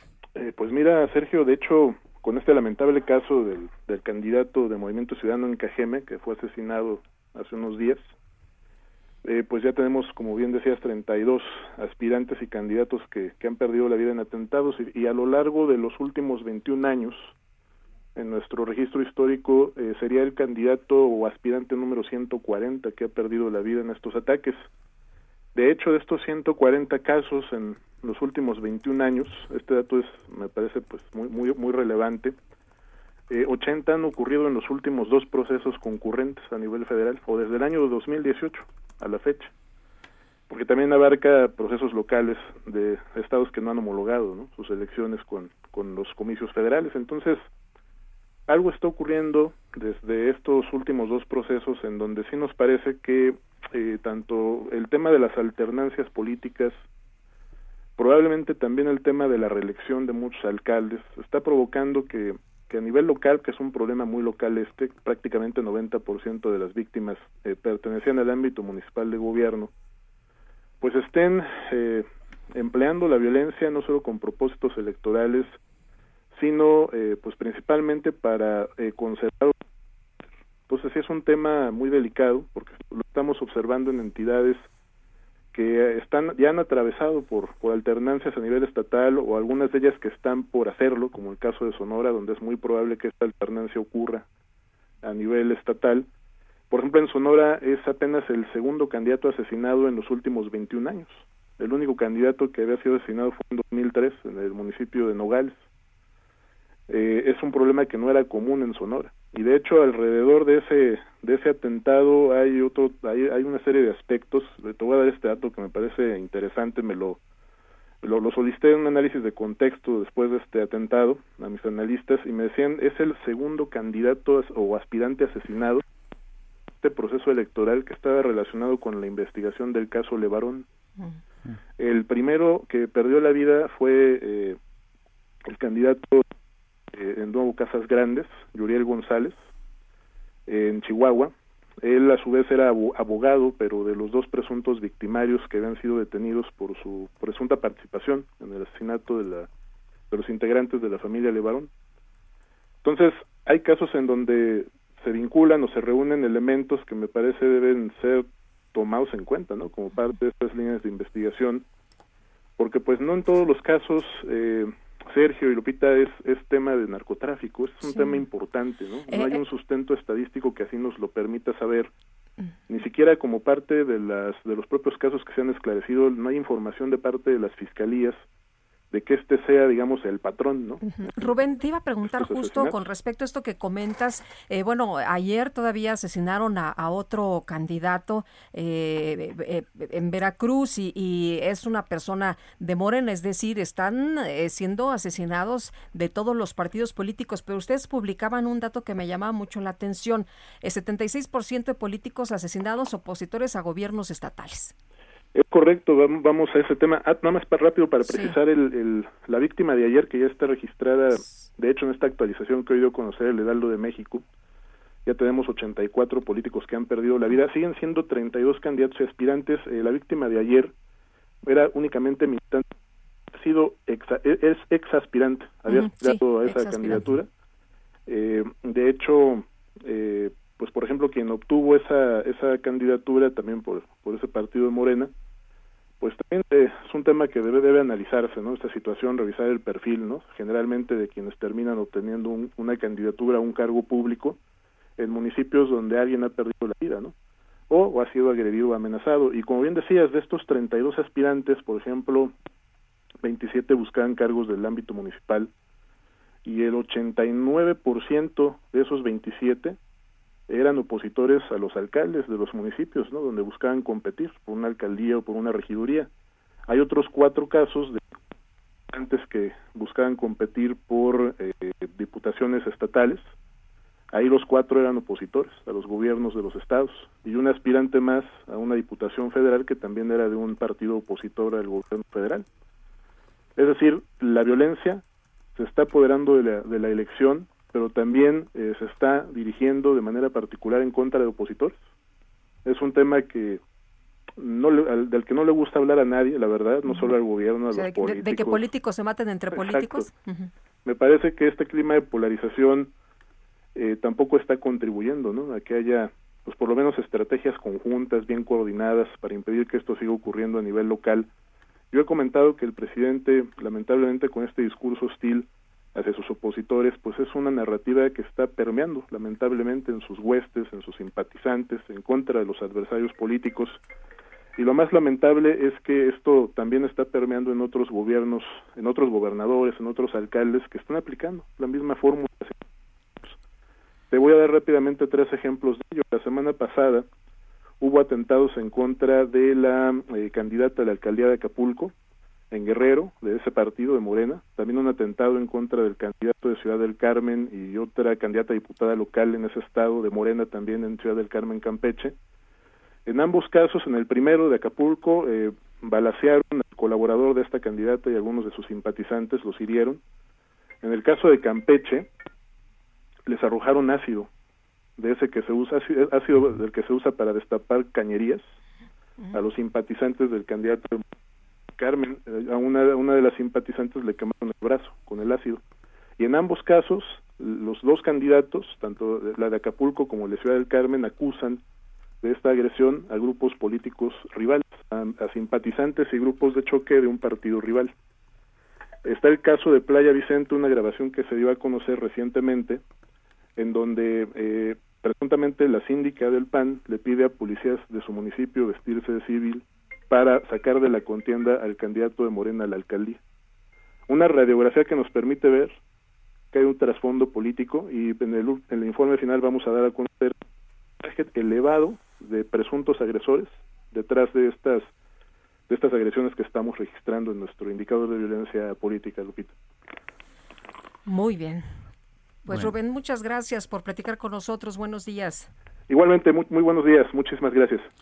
Y de hecho, el presidente de la República, López Obrador, ofreció una investigación a fondo y que no habrá impunidad en el asesinato de Abel Murrieta, candidato de Movimiento Ciudadano a la alcaldía de Cajeme, Sonora. Manuel Emilio Hoyos es presidente del Observatorio Sonora por la Seguridad. Manuel, ah, gracias por tomar la llamada esta mañana. Sergio Lupita, muy buen día a ustedes y muy buen día al auditorio a sus órdenes. Manuel, cuen- cuéntenos, eh, ¿cuál es la situación? eh, de ¿Por qué mataron a Abel Murrieta? ¿Tenemos alguna idea? ¿Hubo algún tipo de advertencia previa? ¿Es el hecho de que participó en las investigaciones de la muerte de familiares de la familia Levarón? ¿Qué, qué, qué fue lo que pasó? Bueno, sí, hasta el momento eh, la, la incertidumbre, eh, la Fiscalía General de Justicia del Estado informó hace unos días eh, eh, con la mesa de seguridad que comprenden los diferentes órdenes de gobierno que tenían dos líneas de investigación. Por una parte, lo, lo relacionado con su profesión como abogado y por otra parte, lo, lo relacionado con la situación de campaña. Eh, recordemos que Abel Murrieta fue procurador del estado de Sonora, fue diputado federal y bueno, eh, las cartas credenciales del Incio Murrieta en el estado en diferentes cargos públicos y, y- en caso de, de puesto de, de elección, eh, pues viene todavía a poner turbio todo esto que ocurre. Pero si contextualizamos un poco, Cajeme ha sido el municipio con más homicidios dolosos en Sonora, ha sido el municipio donde se ha venido recrudeciendo la violencia eh, desde cuando menos eh, seis años. Sin embargo, eh, desde 2019, agosto, el gobierno federal junto con las autoridades locales informaron de un plan piloto, un plan de militarización de mandos de las policías municipales en cinco municipios, incluyendo Cajeme, eh, Guaymas, Empalme, Hermosillo y Navojoa. Y esta zona representa un 70% del homicidio doloso. Sin embargo, bueno, eh, este asesinato en el, digamos, en el corazón de Cajeme, en las calles de las más transitadas, a luz del día, pues viene todavía a, uno, a desnudar lo que se vive día con día. El día que asesinaron al licenciado Murrieta hubo cuatro asesinatos más y de, de, eh, eh, y de, y de igual forma, bueno, al ser una figura pública y reconocida, evidentemente vuelve a disparar la alerta, sin embargo, es eso que se vive desafortunadamente cotidianamente en el municipio. Eh, Manuel, ¿esto significa que con todo y Guardia Nacional la situación sigue siendo muy complicada en materia de seguridad allá en Cajeme? Sí, qué bueno que lo pregunta Lupita. La Guardia Nacional, el gobierno federal eh, señaló hace un par de meses que hay alrededor de 2.600 elementos de la Guardia Nacional. Muchos de los alcaldes de los principales municipios donde se está generando la violencia se recargaron cómodamente en la idea precisamente que la Guardia Nacional vendría a resolver el problema. Sin embargo, bueno, nosotros con las investigaciones que hacemos hemos dado cuenta en reportes que de esos 2.600, pues no sabemos cómo están desplegados, pero no nomás eso. Eh, hay una ausencia, por un lado, en, en, los municipios donde se dice estar, y por otro lado, bueno, ha sido un ingrediente eh, que lejos de controlar o al menos que no se dispare la violencia en diferentes municipios, eh, ha sido el caso de Cajeme, donde se anunciaron en su momento de alcalde hace meses de que, que ya habían llegado 100 y luego después que 200, pero la terrible o la terca realidad pues indica lo contrario, ¿no? Bueno, entonces, ¿el problema es de inseguridad general en el estado de Sonora? Sí, bueno, en 2020 cerró con más de 1.500 víctimas de homicidio doloso. Eh, si bien en este corredor de, municipios, incluyendo Cajeme, se concentra el homicidio doloso, no es excepción la zona noreste del estado, donde hay municipios como Caborca, donde también ha habido eh, un incremento de, de, violencia entre grupos delincuenciales, pero sobre todo también que en su momento, hace en 2000, finales 2019, ha venido eh, siendo lugar donde se han presentado extorsiones, incluyendo a empresas transnacionales, aunque la, la autoridad no, no lo ha dicho oficialmente, eh, tema de tema de campos agrícolas, extorsiones también a empresarios y comerciantes, y en esta zona, bueno, tan solo el día de ayer ya estaba eh, también pues cindrada por la violencia en diferentes incendios que había y reportes de enfrentamientos de parte de la comunidad, lugar donde también en su momento se anunció un plan de reforzar a través de la Secretaría de Defensa Nacional y Guardia Nacional, es decir, militarización. Y bueno, nosotros, en resumen, lo que hemos visto en el Estado es que ese antes y después de 2019, que si bien ya había una violencia, después, es decir, al anuncio de la militarización en las zonas de Sonora, esta se ha venido incrementando. Muy bien, pues eh, Manuel, muchas gracias por platicar con nosotros esta mañana. Muy buenos días. Muy buen día, Sergio Lupita. Muchas gracias y saludos al auditorio. Ay, pues así el panorama. Manuel Emilio Hoyos es presidente del Observatorio Sonora por la Seguridad. Son las 9 de la mañana con 16 minutos. Vámonos a Bienestar H con Mariano Riva Palacio. Sergio Sarmiento y Lupita Juárez. Mariano Riva Palacio, ¿qué nos, tienen ¿qué nos tienes esta mañana? Querido Sergio, ¿cómo estás? Muy buenos días. Lupita Juárez, amigos del Heraldo Radio. Les platico esta mañana que en un mapeo realizado entre enero del 2020 y febrero del 2021, se encontró que en ese periodo más de mil mexicanos han denunciado al gobierno por medio de juicios de amparo presentados en juzgados de distrito y tribunales colegiados de circuito. El motivo, la respuesta tardía e inadecuada para contrarrestar la pandemia por el COVID-19. Todo esto a través de la emisión y cumplimiento de normas y políticas públicas sanitarias. En total, Lupita, son 1.231 amparos de personas quejosas que los tramitaron, perdón, básicamente por tres causas. Uno, incumplimiento en algunas empresas de las medidas sanitarias publicadas por el gobierno, falta de insumos para proteger del COVID-19 al personal de salud de instituciones públicas y tercero, por desabasto en medicamentos para enfermedades que van desde los padecimientos comunes hasta los de, los de tercer nivel o los de alto costo. Al respecto, la doctora Fernanda Cobo Armijo, ella es coordinadora de la Clínica de Derecho y Salud Pública de la Universidad Iberoamericana de la Ciudad de México, dijo que luego de analizar los fallos de estas sentencias, se encontró que muchas empresas no aplicaron el programa Quédate en casa, ya han obligado a ir a trabajar a sus empleados, pese a que muchos de ellos presentan comorbilidades como diabetes y sobrepeso, pues que aumentan el riesgo de agravar su salud si se contagian con COVID-19. Además de que entre esas empresas, Sergio, hay, hay en las que no se ha respetado la sana distancia y otras medidas de protección sanitaria. El personal de salud, por su parte, denunció que no se les ha otorgado en sus centros de trabajo equipo de protección y en otros casos no se les ha puesto la vacuna contra el coronavirus. Otras personas señalan la insuficiente existencia de insumos para enfrentar la pandemia.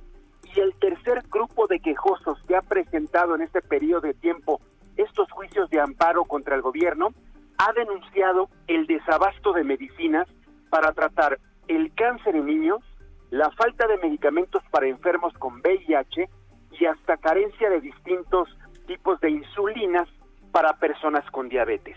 Aunado a esto, se, se, encontró también que el desabasto es producto de los 30 mil millones de pesos que antes se destinaban a la atención de enfermedades de tercer nivel o de alto costo vía seguro popular, que obviamente todos ya sabemos que el seguro popular ya desapareció y ese dinero se destinó a la atención del COVID y en la compra de vacunas. Y por último, muchas personas están pasando por zozobra y desinformación por parte de las autoridades. Las que pertenecían al Seguro Popular, muchas desconocen en dónde se pueden atender ahora, en dónde están afiliadas en estos momentos. Así que, Sergio y Lupita, así las cosas en materia de amparos por acciones no llevadas a cabo, llevadas a cabo por el gobierno, estamos hablando de que en poco más de un año se han presentado 1.231 amparos de personas quejosas que lo tramitaron básicamente por la falta de acción, por decirlo de alguna manera, del gobierno y algunas empresas en nuestro país. Sergio Lupita, mi información en Bienestar H de este inicio de semana. Muchas gracias, Mariano. Gracias, Sergio. Buenos días. Son las, las 9 de la mañana, 9 de la mañana con 21 minutos. Y bueno, vámonos a un resumen de la información más importante de esta mañana. Esta mañana y pues vamos.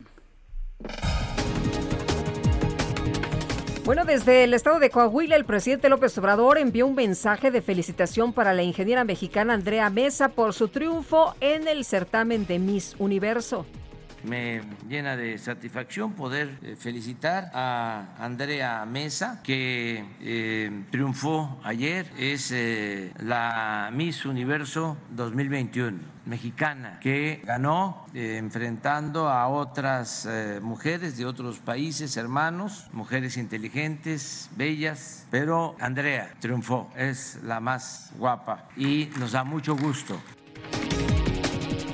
luego de que Movimiento Ciudadano y el PAN acudieron ante la OEA para denunciar que el presidente López Obrador interfiere en el actual proceso electoral, el primer mandatario aseguró que en México no hay nada que ocultar y tenemos todos que ayudar a que se convierta en realidad la democracia. Lo demás, somos libres, el gobierno garantiza el derecho a disentir, todos podemos denunciar, no hay ninguna limitación, no hay censura, prohibido prohibir. Y si se quiere ir a la OEA, a la ONU, a cualquier organismo internacional, desde luego que todos podemos hacerlo, todos los ciudadanos. Y no tenemos nada en México que esconder, ni nada de qué avergonzarnos. El secretario de Estado de los Estados Unidos, Anthony Blinken, informó que su país pidió a Israel que explique la justificación del ataque en contra de las oficinas de medios de comunicación en Gaza. Tras las votaciones para elegir a los redactores de la nueva constitución de Chile, el presidente Sebastián Piñera reconoció que los partidos políticos tradicionales no están sintonizando adecuadamente con las demandas y los anhelos de la ciudadanía. Cómo te extraño, mi amor, ¿por qué será? Me falta todo en la vida si no estabas. Cómo te extraño, mi amor, ¿qué puedo ¿Qué hacer? te cuento? A ver, cuéntame. A más de dos años de que el grupo musical Café Tacuba sufrió el robo de un camión que transportaba su equipo de sonido en Puebla, se dio a conocer que el dueño del sonidero Fania 97 presuntamente trabaja utilizando ese material que fue hurtado y por ello la cuenta oficial de la banda en Facebook participó en una transmisión en directo de Sonidero para expresar su molestia por esta situación, dejando comentarios como no truenen las bocinas, hombre, que cuestan caras. Vamos a dedicar este intro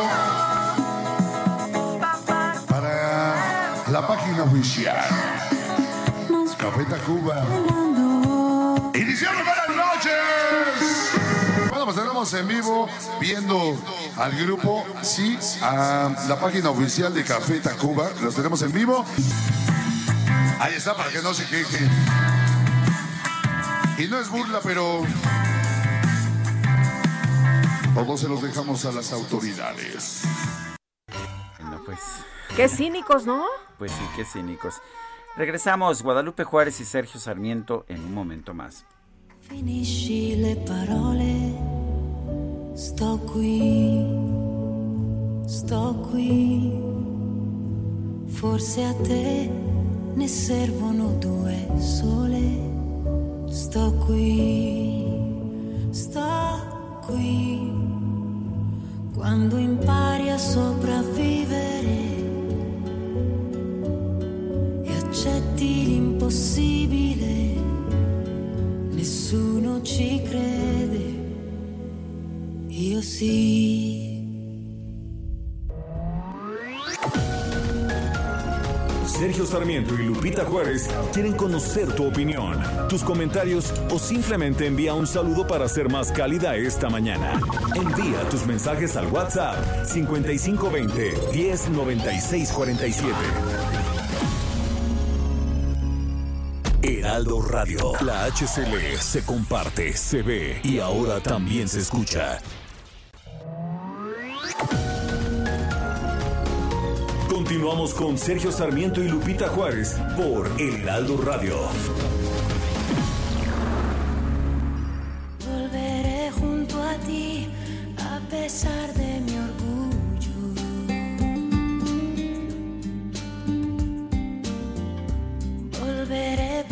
sé que no puedo elegir. Recordando ahora días de Seguimos escuchando música de Laura Pausini, esto se llama Volveré junto a ti. Hoy cumple 47 años esta intérprete italiana. palabras que Bueno, y en la línea telefónica Jorge Soto. Fíjate que en noviembre del año pasado Moenia dio a conocer Labios Rojos. Y Jorge Soto, ¿qué tal? Qué gusto eh, saludarte esta mañana. Muy buenos días. ¿Qué tal? Muy buenos días, Lupita, Sergio. Hola, Pues Jorge. sí, efectivamente, aquí estamos, aquí estamos este, relanzando este tema que se llama Labios Rojos, que debido a toda esta situación que estamos viviendo el encierro, no habíamos podido hacer el, el video y por fin pudimos hacer el video y ahorita estamos relanzando la canción con un remix de un amigo nuestro, eh, DJ, que se llama Andrés Séptimo. Entonces lo pueden encontrar también en todas las redes sociales. Cuéntanos, ¿cuál es, eh, ¿en qué se distingue Labios Rojos? ¿En qué, ¿En qué se distingue de otras canciones? ¿Por qué es importante? Eh, gracias, buenos días Sergio, y gusto en saludarte Gracias. también. Pues fíjate que eh, en este proyecto de Hagamos Contacto, lo que estuvimos haciendo fue retomar la manera de, de venta y de concepto de venta de hace muchos años, ¿no? Los lados A y los lados B. Esto empezó hace un poquito más de dos años eh, con este proyecto, que más que el nombre de un disco es el nombre de la gira, que se llama Hagamos Contacto. Entonces de ahí se desprendieron eh, cada lanzamiento que hacíamos en un lanzamiento doble, lado A, lado B, y en este caso, Labios Rojos es el último eh, lado A de este proyecto, de Hagamos Contacto, y bueno, pues eh, aunque no tiene el lado B, sí tiene su remix hecho eh, que está padrísimo. Y además, bueno, la temática de, como siempre nosotros somos pop, ¿no? Tiene este, este género eh, pop de sintetizadores con letras este, radiables, letras este, eh, un poco más sencillas. Y en el caso de los lados B, pues son es música y letras un poquito más oscuras, un poquito más, este, se puede decir, filosóficas. Eh, entonces, de eso estaríamos hablando. Oye, Jorge, ¿y cómo, cómo te has sentido en, estos eh, meses ya cuando dices, bueno, tengo este proyecto, ya ahora las cosas están caminando un poquito mejor, ya eh, pues las eh, situaciones que, estamos viviendo están totalmente diferentes? ¿Cómo te sientes? Pues estoy contento porque, bueno, y en el grupo estamos contentos porque ya por fin vamos a poder tener un concierto en vivo como se debe. Este 21 de mayo en el autódromo vamos a estar haciendo un autoconcierto, que es la primera vez en nuestra vida que hacemos algo así, pero sí es muy diferente, o sea, sabemos que es muy diferente hacer un autoconcierto con todas las limitaciones que hay a los conciertos en streaming, ¿no? Que son muy complicados de hacer, sobre todo porque tú tienes que estar con la eh, concentración de que estás en un concierto en vivo, de que te están viendo de muchos lugares pero realmente cuando terminas una canción, pues es silencio total, ¿no? Entonces, eso es muy extraño para nosotros, ¿no? Porque estamos acostumbrados a que termine una canción y pues hay gritos y todo eso, y aquí no, silencio total. Entonces, este, pues es una refrescada también, ¿no? Es un reentrenamiento para ojalá muy pronto podamos este, continuar haciendo nuestras giras y nuestros nuestras cosas que nosotros hacemos pero pues va a estar muy padre, la verdad. Bueno, por lo pronto podemos ir escuchando estos labios rojos, los podemos escuchar, nos dices, en redes sociales, los podemos, lo podemos escuchar en plataformas. Eh, ¿Va a haber algún tipo de disco físico o ya eso ya no se hace? Así es. Fíjate que para nosotros eh, siempre ha sido muy importante los discos físicos, ¿no? y, y, pues por un momento se terminó. De hecho, este proyecto de Hagamos Contacto nació eh, eh, como nombre de gira, no como fue toda una cosa muy rara, nació como nombre de gira, no como nombre de disco, y lo que dijimos es, bueno, vamos a sacar estos lados A, lados B, y al final los vamos a coleccionar en, en un acetato físico, ¿no? En un acetato con portada, con diseño gráfico que está increíble, nosotros mismos lo diseñamos, este y va a estar ahí todo. Al principio iba a ser una colección de pequeños acetatos con sus portadas, porque cada sencillo tuvo su portada. Pero ya al final ya se nos complicó un poquito y ya es el acetato total con todo el diseño gráfico, platicando la experiencia de la gira, ¿no? Porque esto ya nos tocó eh, directamente dentro de la gira. Bueno, Jorge Soto, gracias por hablar con nosotros. Un fuerte abrazo. Fuerte abrazo, Sergio Lupita, que tengan muy buen día. Gracias. Igualmente, Jorge. A mí me encanta, me encanta la música de Moenia y la verdad es que la disfruto mucho, Sergio.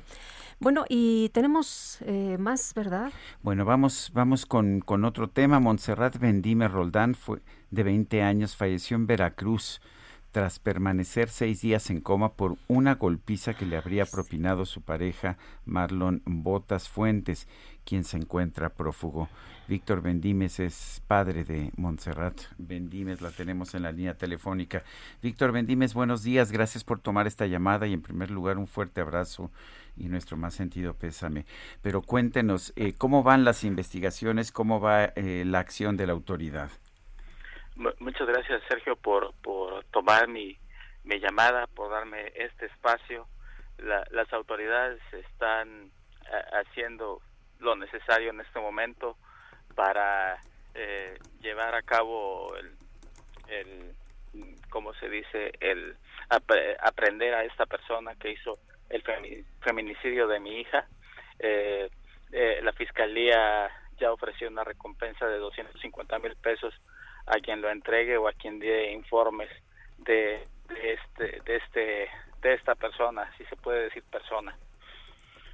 Sí Sergio así están las cosas en este momento Eh, don Víctor, eh, cuéntenos eh, cómo, cómo, pues era la, la situación. ellos eran amigos, ellos eran, ellos eran pareja. ¿Qué fue exactamente lo que pasó? porque hay mucha información que a veces uno no, pues no entiende, porque hay datos de una parte, hay datos de otra. Pero usted que sí conoce la historia, cuéntenos.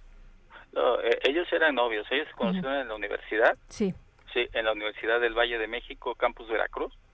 Eh, pues era, eran novios, ella iba a la casa de él, él venía a mi casa, él, él parecía una persona normal, mm, pero, pero realmente este pues completamente este diferente dado los hechos que se dieron este duraron entre ocho y nueve meses de, novios él nunca mi hija nunca tuvo moretones nunca se vio agredida jamás no hubo indicios de ningún tipo este inclusive este eh, mm, mi hija dentro de la casa de nosotros pues andaba en un short corto este una blusa pequeña mi esposa la, la hubiera visto si tuviera tenido algún moretón algún detalle jamás nada de eso no sabemos qué pasó en ese momento solamente sabemos que que el tipo la atacó de esa forma ¿no? Eso es, no conocen tampoco la razón de que la atacó, pero sí hay certeza de que fue él el que la atacó. Sí, sí, por supuesto. Sí, sí, sí, sí hay certeza. Eh, don Víctor, ¿este eh, sujeto salió de, del país? Eh, ¿Tienen ustedes alguna información? existen varias versiones que salió del país, que está aquí en Veracruz, que está en cualquier estado de la República. Sí, es, es, es, lo que hay. Realmente es lo que hay. El 23 de mayo se cumple ya un mes, ¿verdad? De, de el, fallecimiento. El día de hoy se cumplen 30 días de la agresión. Sí, hoy 30 días. Y, y, aprovecho el espacio de ustedes, Sergio y, de, Lupita, para pedirle al presidente de la, de la República, Andrés Manuel López Obrador, si alguien me está escuchando de presidencia, que se haga justicia, que el feminicidio de mi hija no quede en vane, que se haga justicia total por el fallecimiento de mi hija. También aprovecho para pedirle al fiscal general de la República, Alejandro Gertz Manero, que instruya a todos los fiscales de todos los estados del país para que busquen a esta persona en cualquier lugar donde esté. También le pido al secretario de la Defensa Nacional, general Luis Crescencio Sandoval González, que instruya a todas las bases militares del país con el personal que tiene a su cargo busquen a esta persona y la encuentren en cualquier lugar que esté, que esté. También le pido, le pido al, al, al almirante Rafael Acosta Durán, que igual que en sus, en sus bases de la Secretaría de Marina, nos ayuden con, su, con todos sus elementos para encontrar y perseguir a esta persona. ¿sí? Asimismo, también le solicito al jefe de la Guardia Nacional que no tengo su nombre en este momento, pero sé que es un general que nos ayude en las carreteras y caminos del país a localizar a esta persona en los retenes de todas las comunidades y todos los estados de nuestro país para encontrar al culpable. No quiero que mi hija, que el feminicidio de mi hija quede impune. Por eso le pido justicia al presidente Andrés Manuel López Obrador y a las personas que acabo de mencionar. Pues Víctor Bendímez, padre de Montserrat Bendímez, gracias por hablar con nosotros. Le mandamos un fuerte abrazo. No, Sergio, agradezco, Sergio, agradezco que hayan tomado mi llamada, agradezco su espacio también a, la señorita Lupita. Al eh, contrario, don Víctor, ya eh, sabe que estamos aquí con el micrófono abierto para cuando usted lo requiera. Muchas, muchas gracias, Lupita, muchas gracias, Sergio, por, por este espacio y espero, y espero, Sergio, Lupita, que por favor, eh, yo sé que los espacios en los, en los medios son, son muy, son muy, son muy cortos, pero espero que puedan mencionar, no sé, todos los días una, una, una, una, una mención del, del caso de mi hija para que no se olvide, ¿sí? Nosotros estamos en pro de lucha y de encontrar a, a, este feminicida, porque en, en, la, en México las mujeres no se deben tocar, todos, todos los hombres, todas las mujeres nacemos de una mujer. No se deben de tocar las mujeres en México, ni en, ni en ningún lugar del mundo. Don Víctor, le mandamos un fuerte abrazo a usted, a su esposa, a su hija y bueno, a toda su familia y amigos de Monse. Muchas gracias, Lupita. Hasta Muchas gracias, Sergio. Son las 9 con 42. ¡Acá! ¡Acá! La micro deportiva. Aunque les duela. Shake that thing, miss. Can I, can I shake that thing, miss? Annabella shake that thing, yeah. Donna, Donna, Jody and Rebecca. Woman, get busy. Just say that booty non-stop when the beat drop. Just keep swinging it, get jiggy. Get drunk up. Bueno, pues ya llegó. Ya llegó, ya está aquí. Ya suena, ¿verdad? Julio Romero, ¿cómo estás? Buenos días. ¿Qué nos tienes esta mañana? Muy bien, muy bien, muy bien, Sergio Lupita, amigos del auditorio, qué placer saludarles. Bienvenidos, arrancamos esta micro deportiva en la base del lunes para intentar llegar a la base del viernes. Vámonos con la información, quedaron listas las semifinales en el torneo Guardianes 2021 del fútbol mexicano. Cruz Azul se estará enfrentando a Pachuca y la Franja del Puebla al Santos Laguna. Por lo pronto este fin de semana en los cuartos de final el Puebla venció 1 por 0 en los rojinegros del Atlas. Con este resultado están en semifinales. Nicolás Larcamón, técnico de los Camoteros, reconoció que su plantel está muy ilusionado con este avance a semifinales.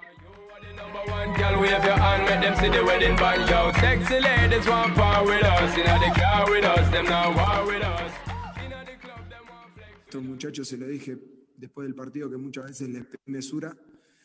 Eh, hoy yo creo que se merecen jugar las semifinales del torneo dándole rienda suelta a toda la ilusión, a todos los sueños que tienen, a toda la, a todo la, el entusiasmo que le despertó todo este transitar del torneo. Eh, y, y se merecen jugar, jugar las semis con, con ilusionados por, por alcanzar algo inolvidable para todos. The girl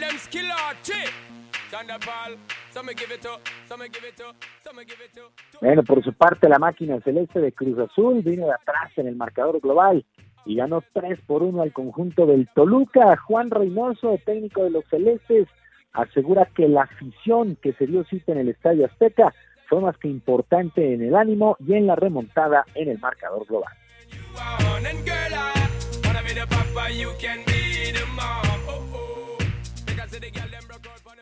Y la otra parte, agradecer eh, infinitamente a la afición. Eran 80 minutos, no habíamos hecho el segundo gol y siguieron apoyando, siguieron transmitiendo. Y creo que con ellos este, va a ser un- una semifinal este, mejor para nosotros. You see that girl with the big tic tac, she fi gimme the, gimme the head to the floor, girl, the.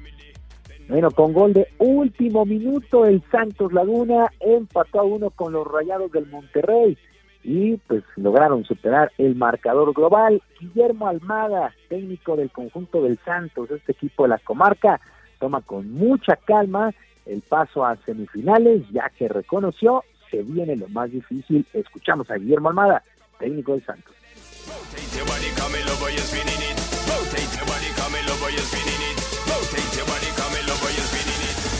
The trumpets blow. pero en definitiva este, nos queda mucho camino por delante, el techo futbolístico de este equipo está muy lejos y si bien ahora no tenemos mucho tiempo para trabajar con los futbolistas, porque acá lo más importante es recuperarlos, refrescarlos para el próximo partido, bueno, tenemos que seguir con esta memoria colectiva que es muy importante.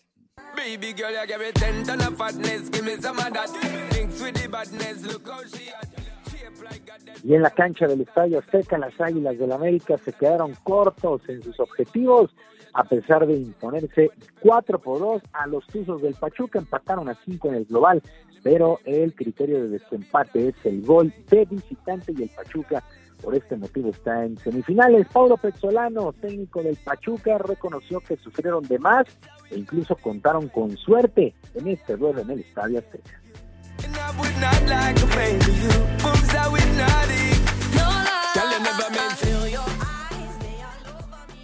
Sabíamos que íbamos a pasar de esta manera.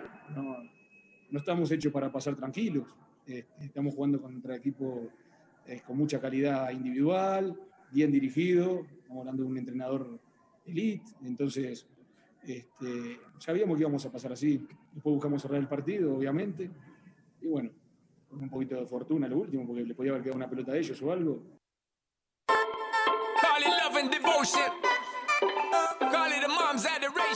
Pues así las cosas, Cruz Azul Pachuca, Santos Puebla las semifinales. En España, el Atlético de Madrid está a un solo triunfo de colocarse como campeón de liga. En la fecha de 37, eh, el cuadro colchonero venció 2 por 1 a los Asuna, mientras que el Real Madrid también derrotó 1 por 0 al Bilbao. Con este resultado, el Atlético Madrid tiene 83 puntos, el Real Madrid tiene 81. En la fecha 38 y última, el Atlético estará enfrentando al Valladolid, el Real Madrid se estará midiendo al Villarreal. Así las cosas con el fútbol español, los colchoneros muy, muy, muy cerca de lograr eh, la hazaña de ser campeones.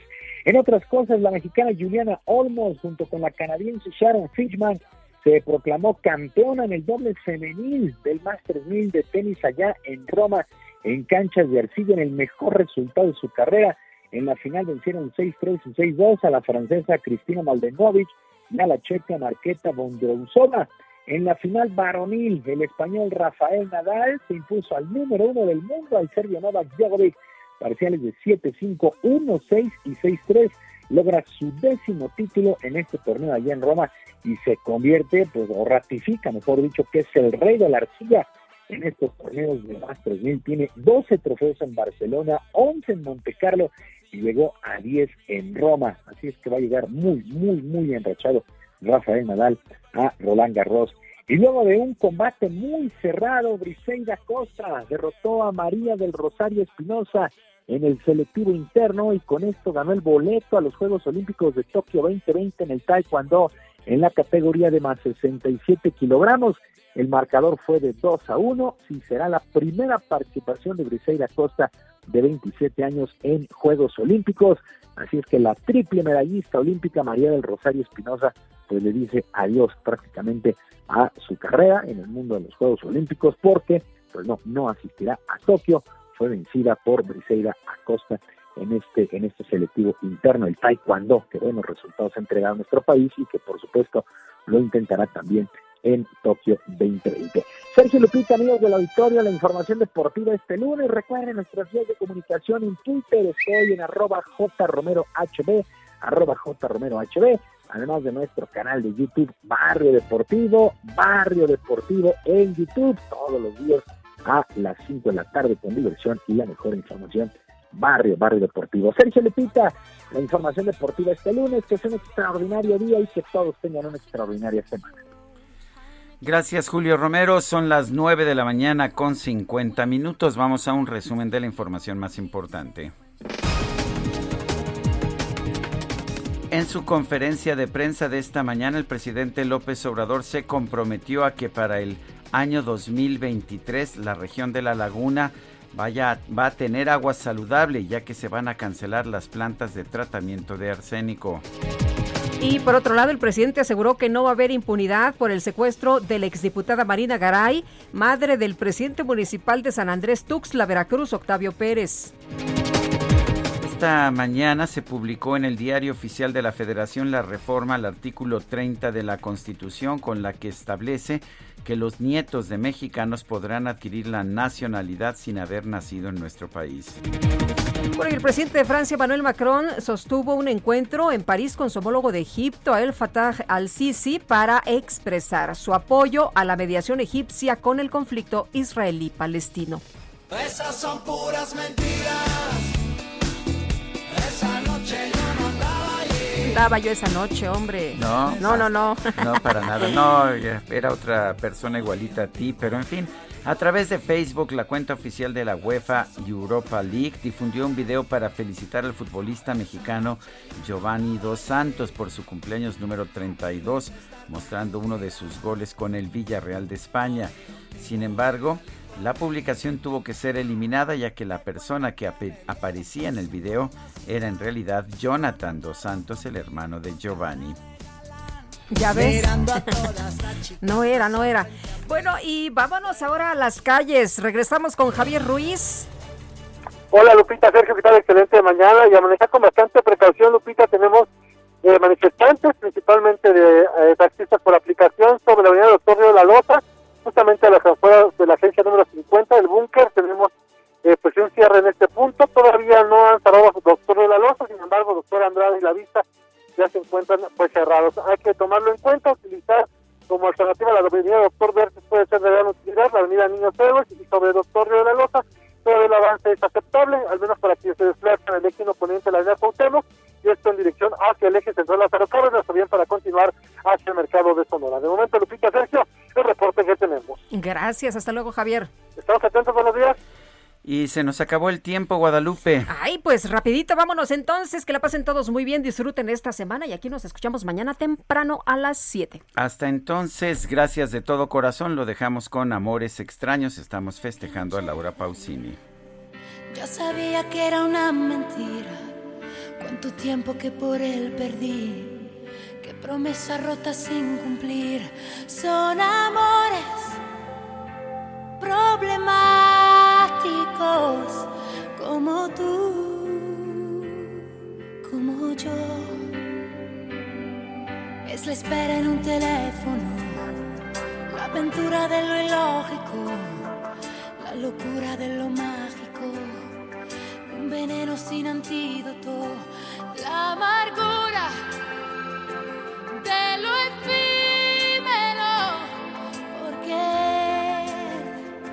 se marchó. Amores tan extraños que te hacen cínica, te hacen sonreír entre lágrimas. Cuántas páginas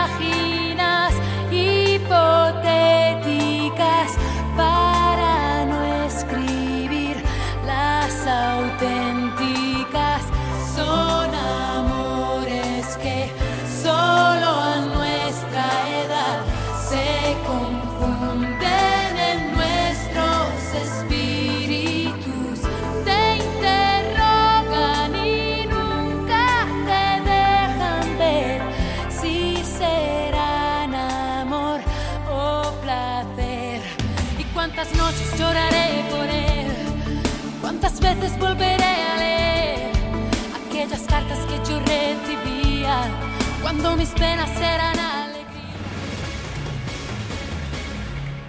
Heraldo Media Group presentó Sergio Sarmiento y Lupita Juárez por El Heraldo Radio.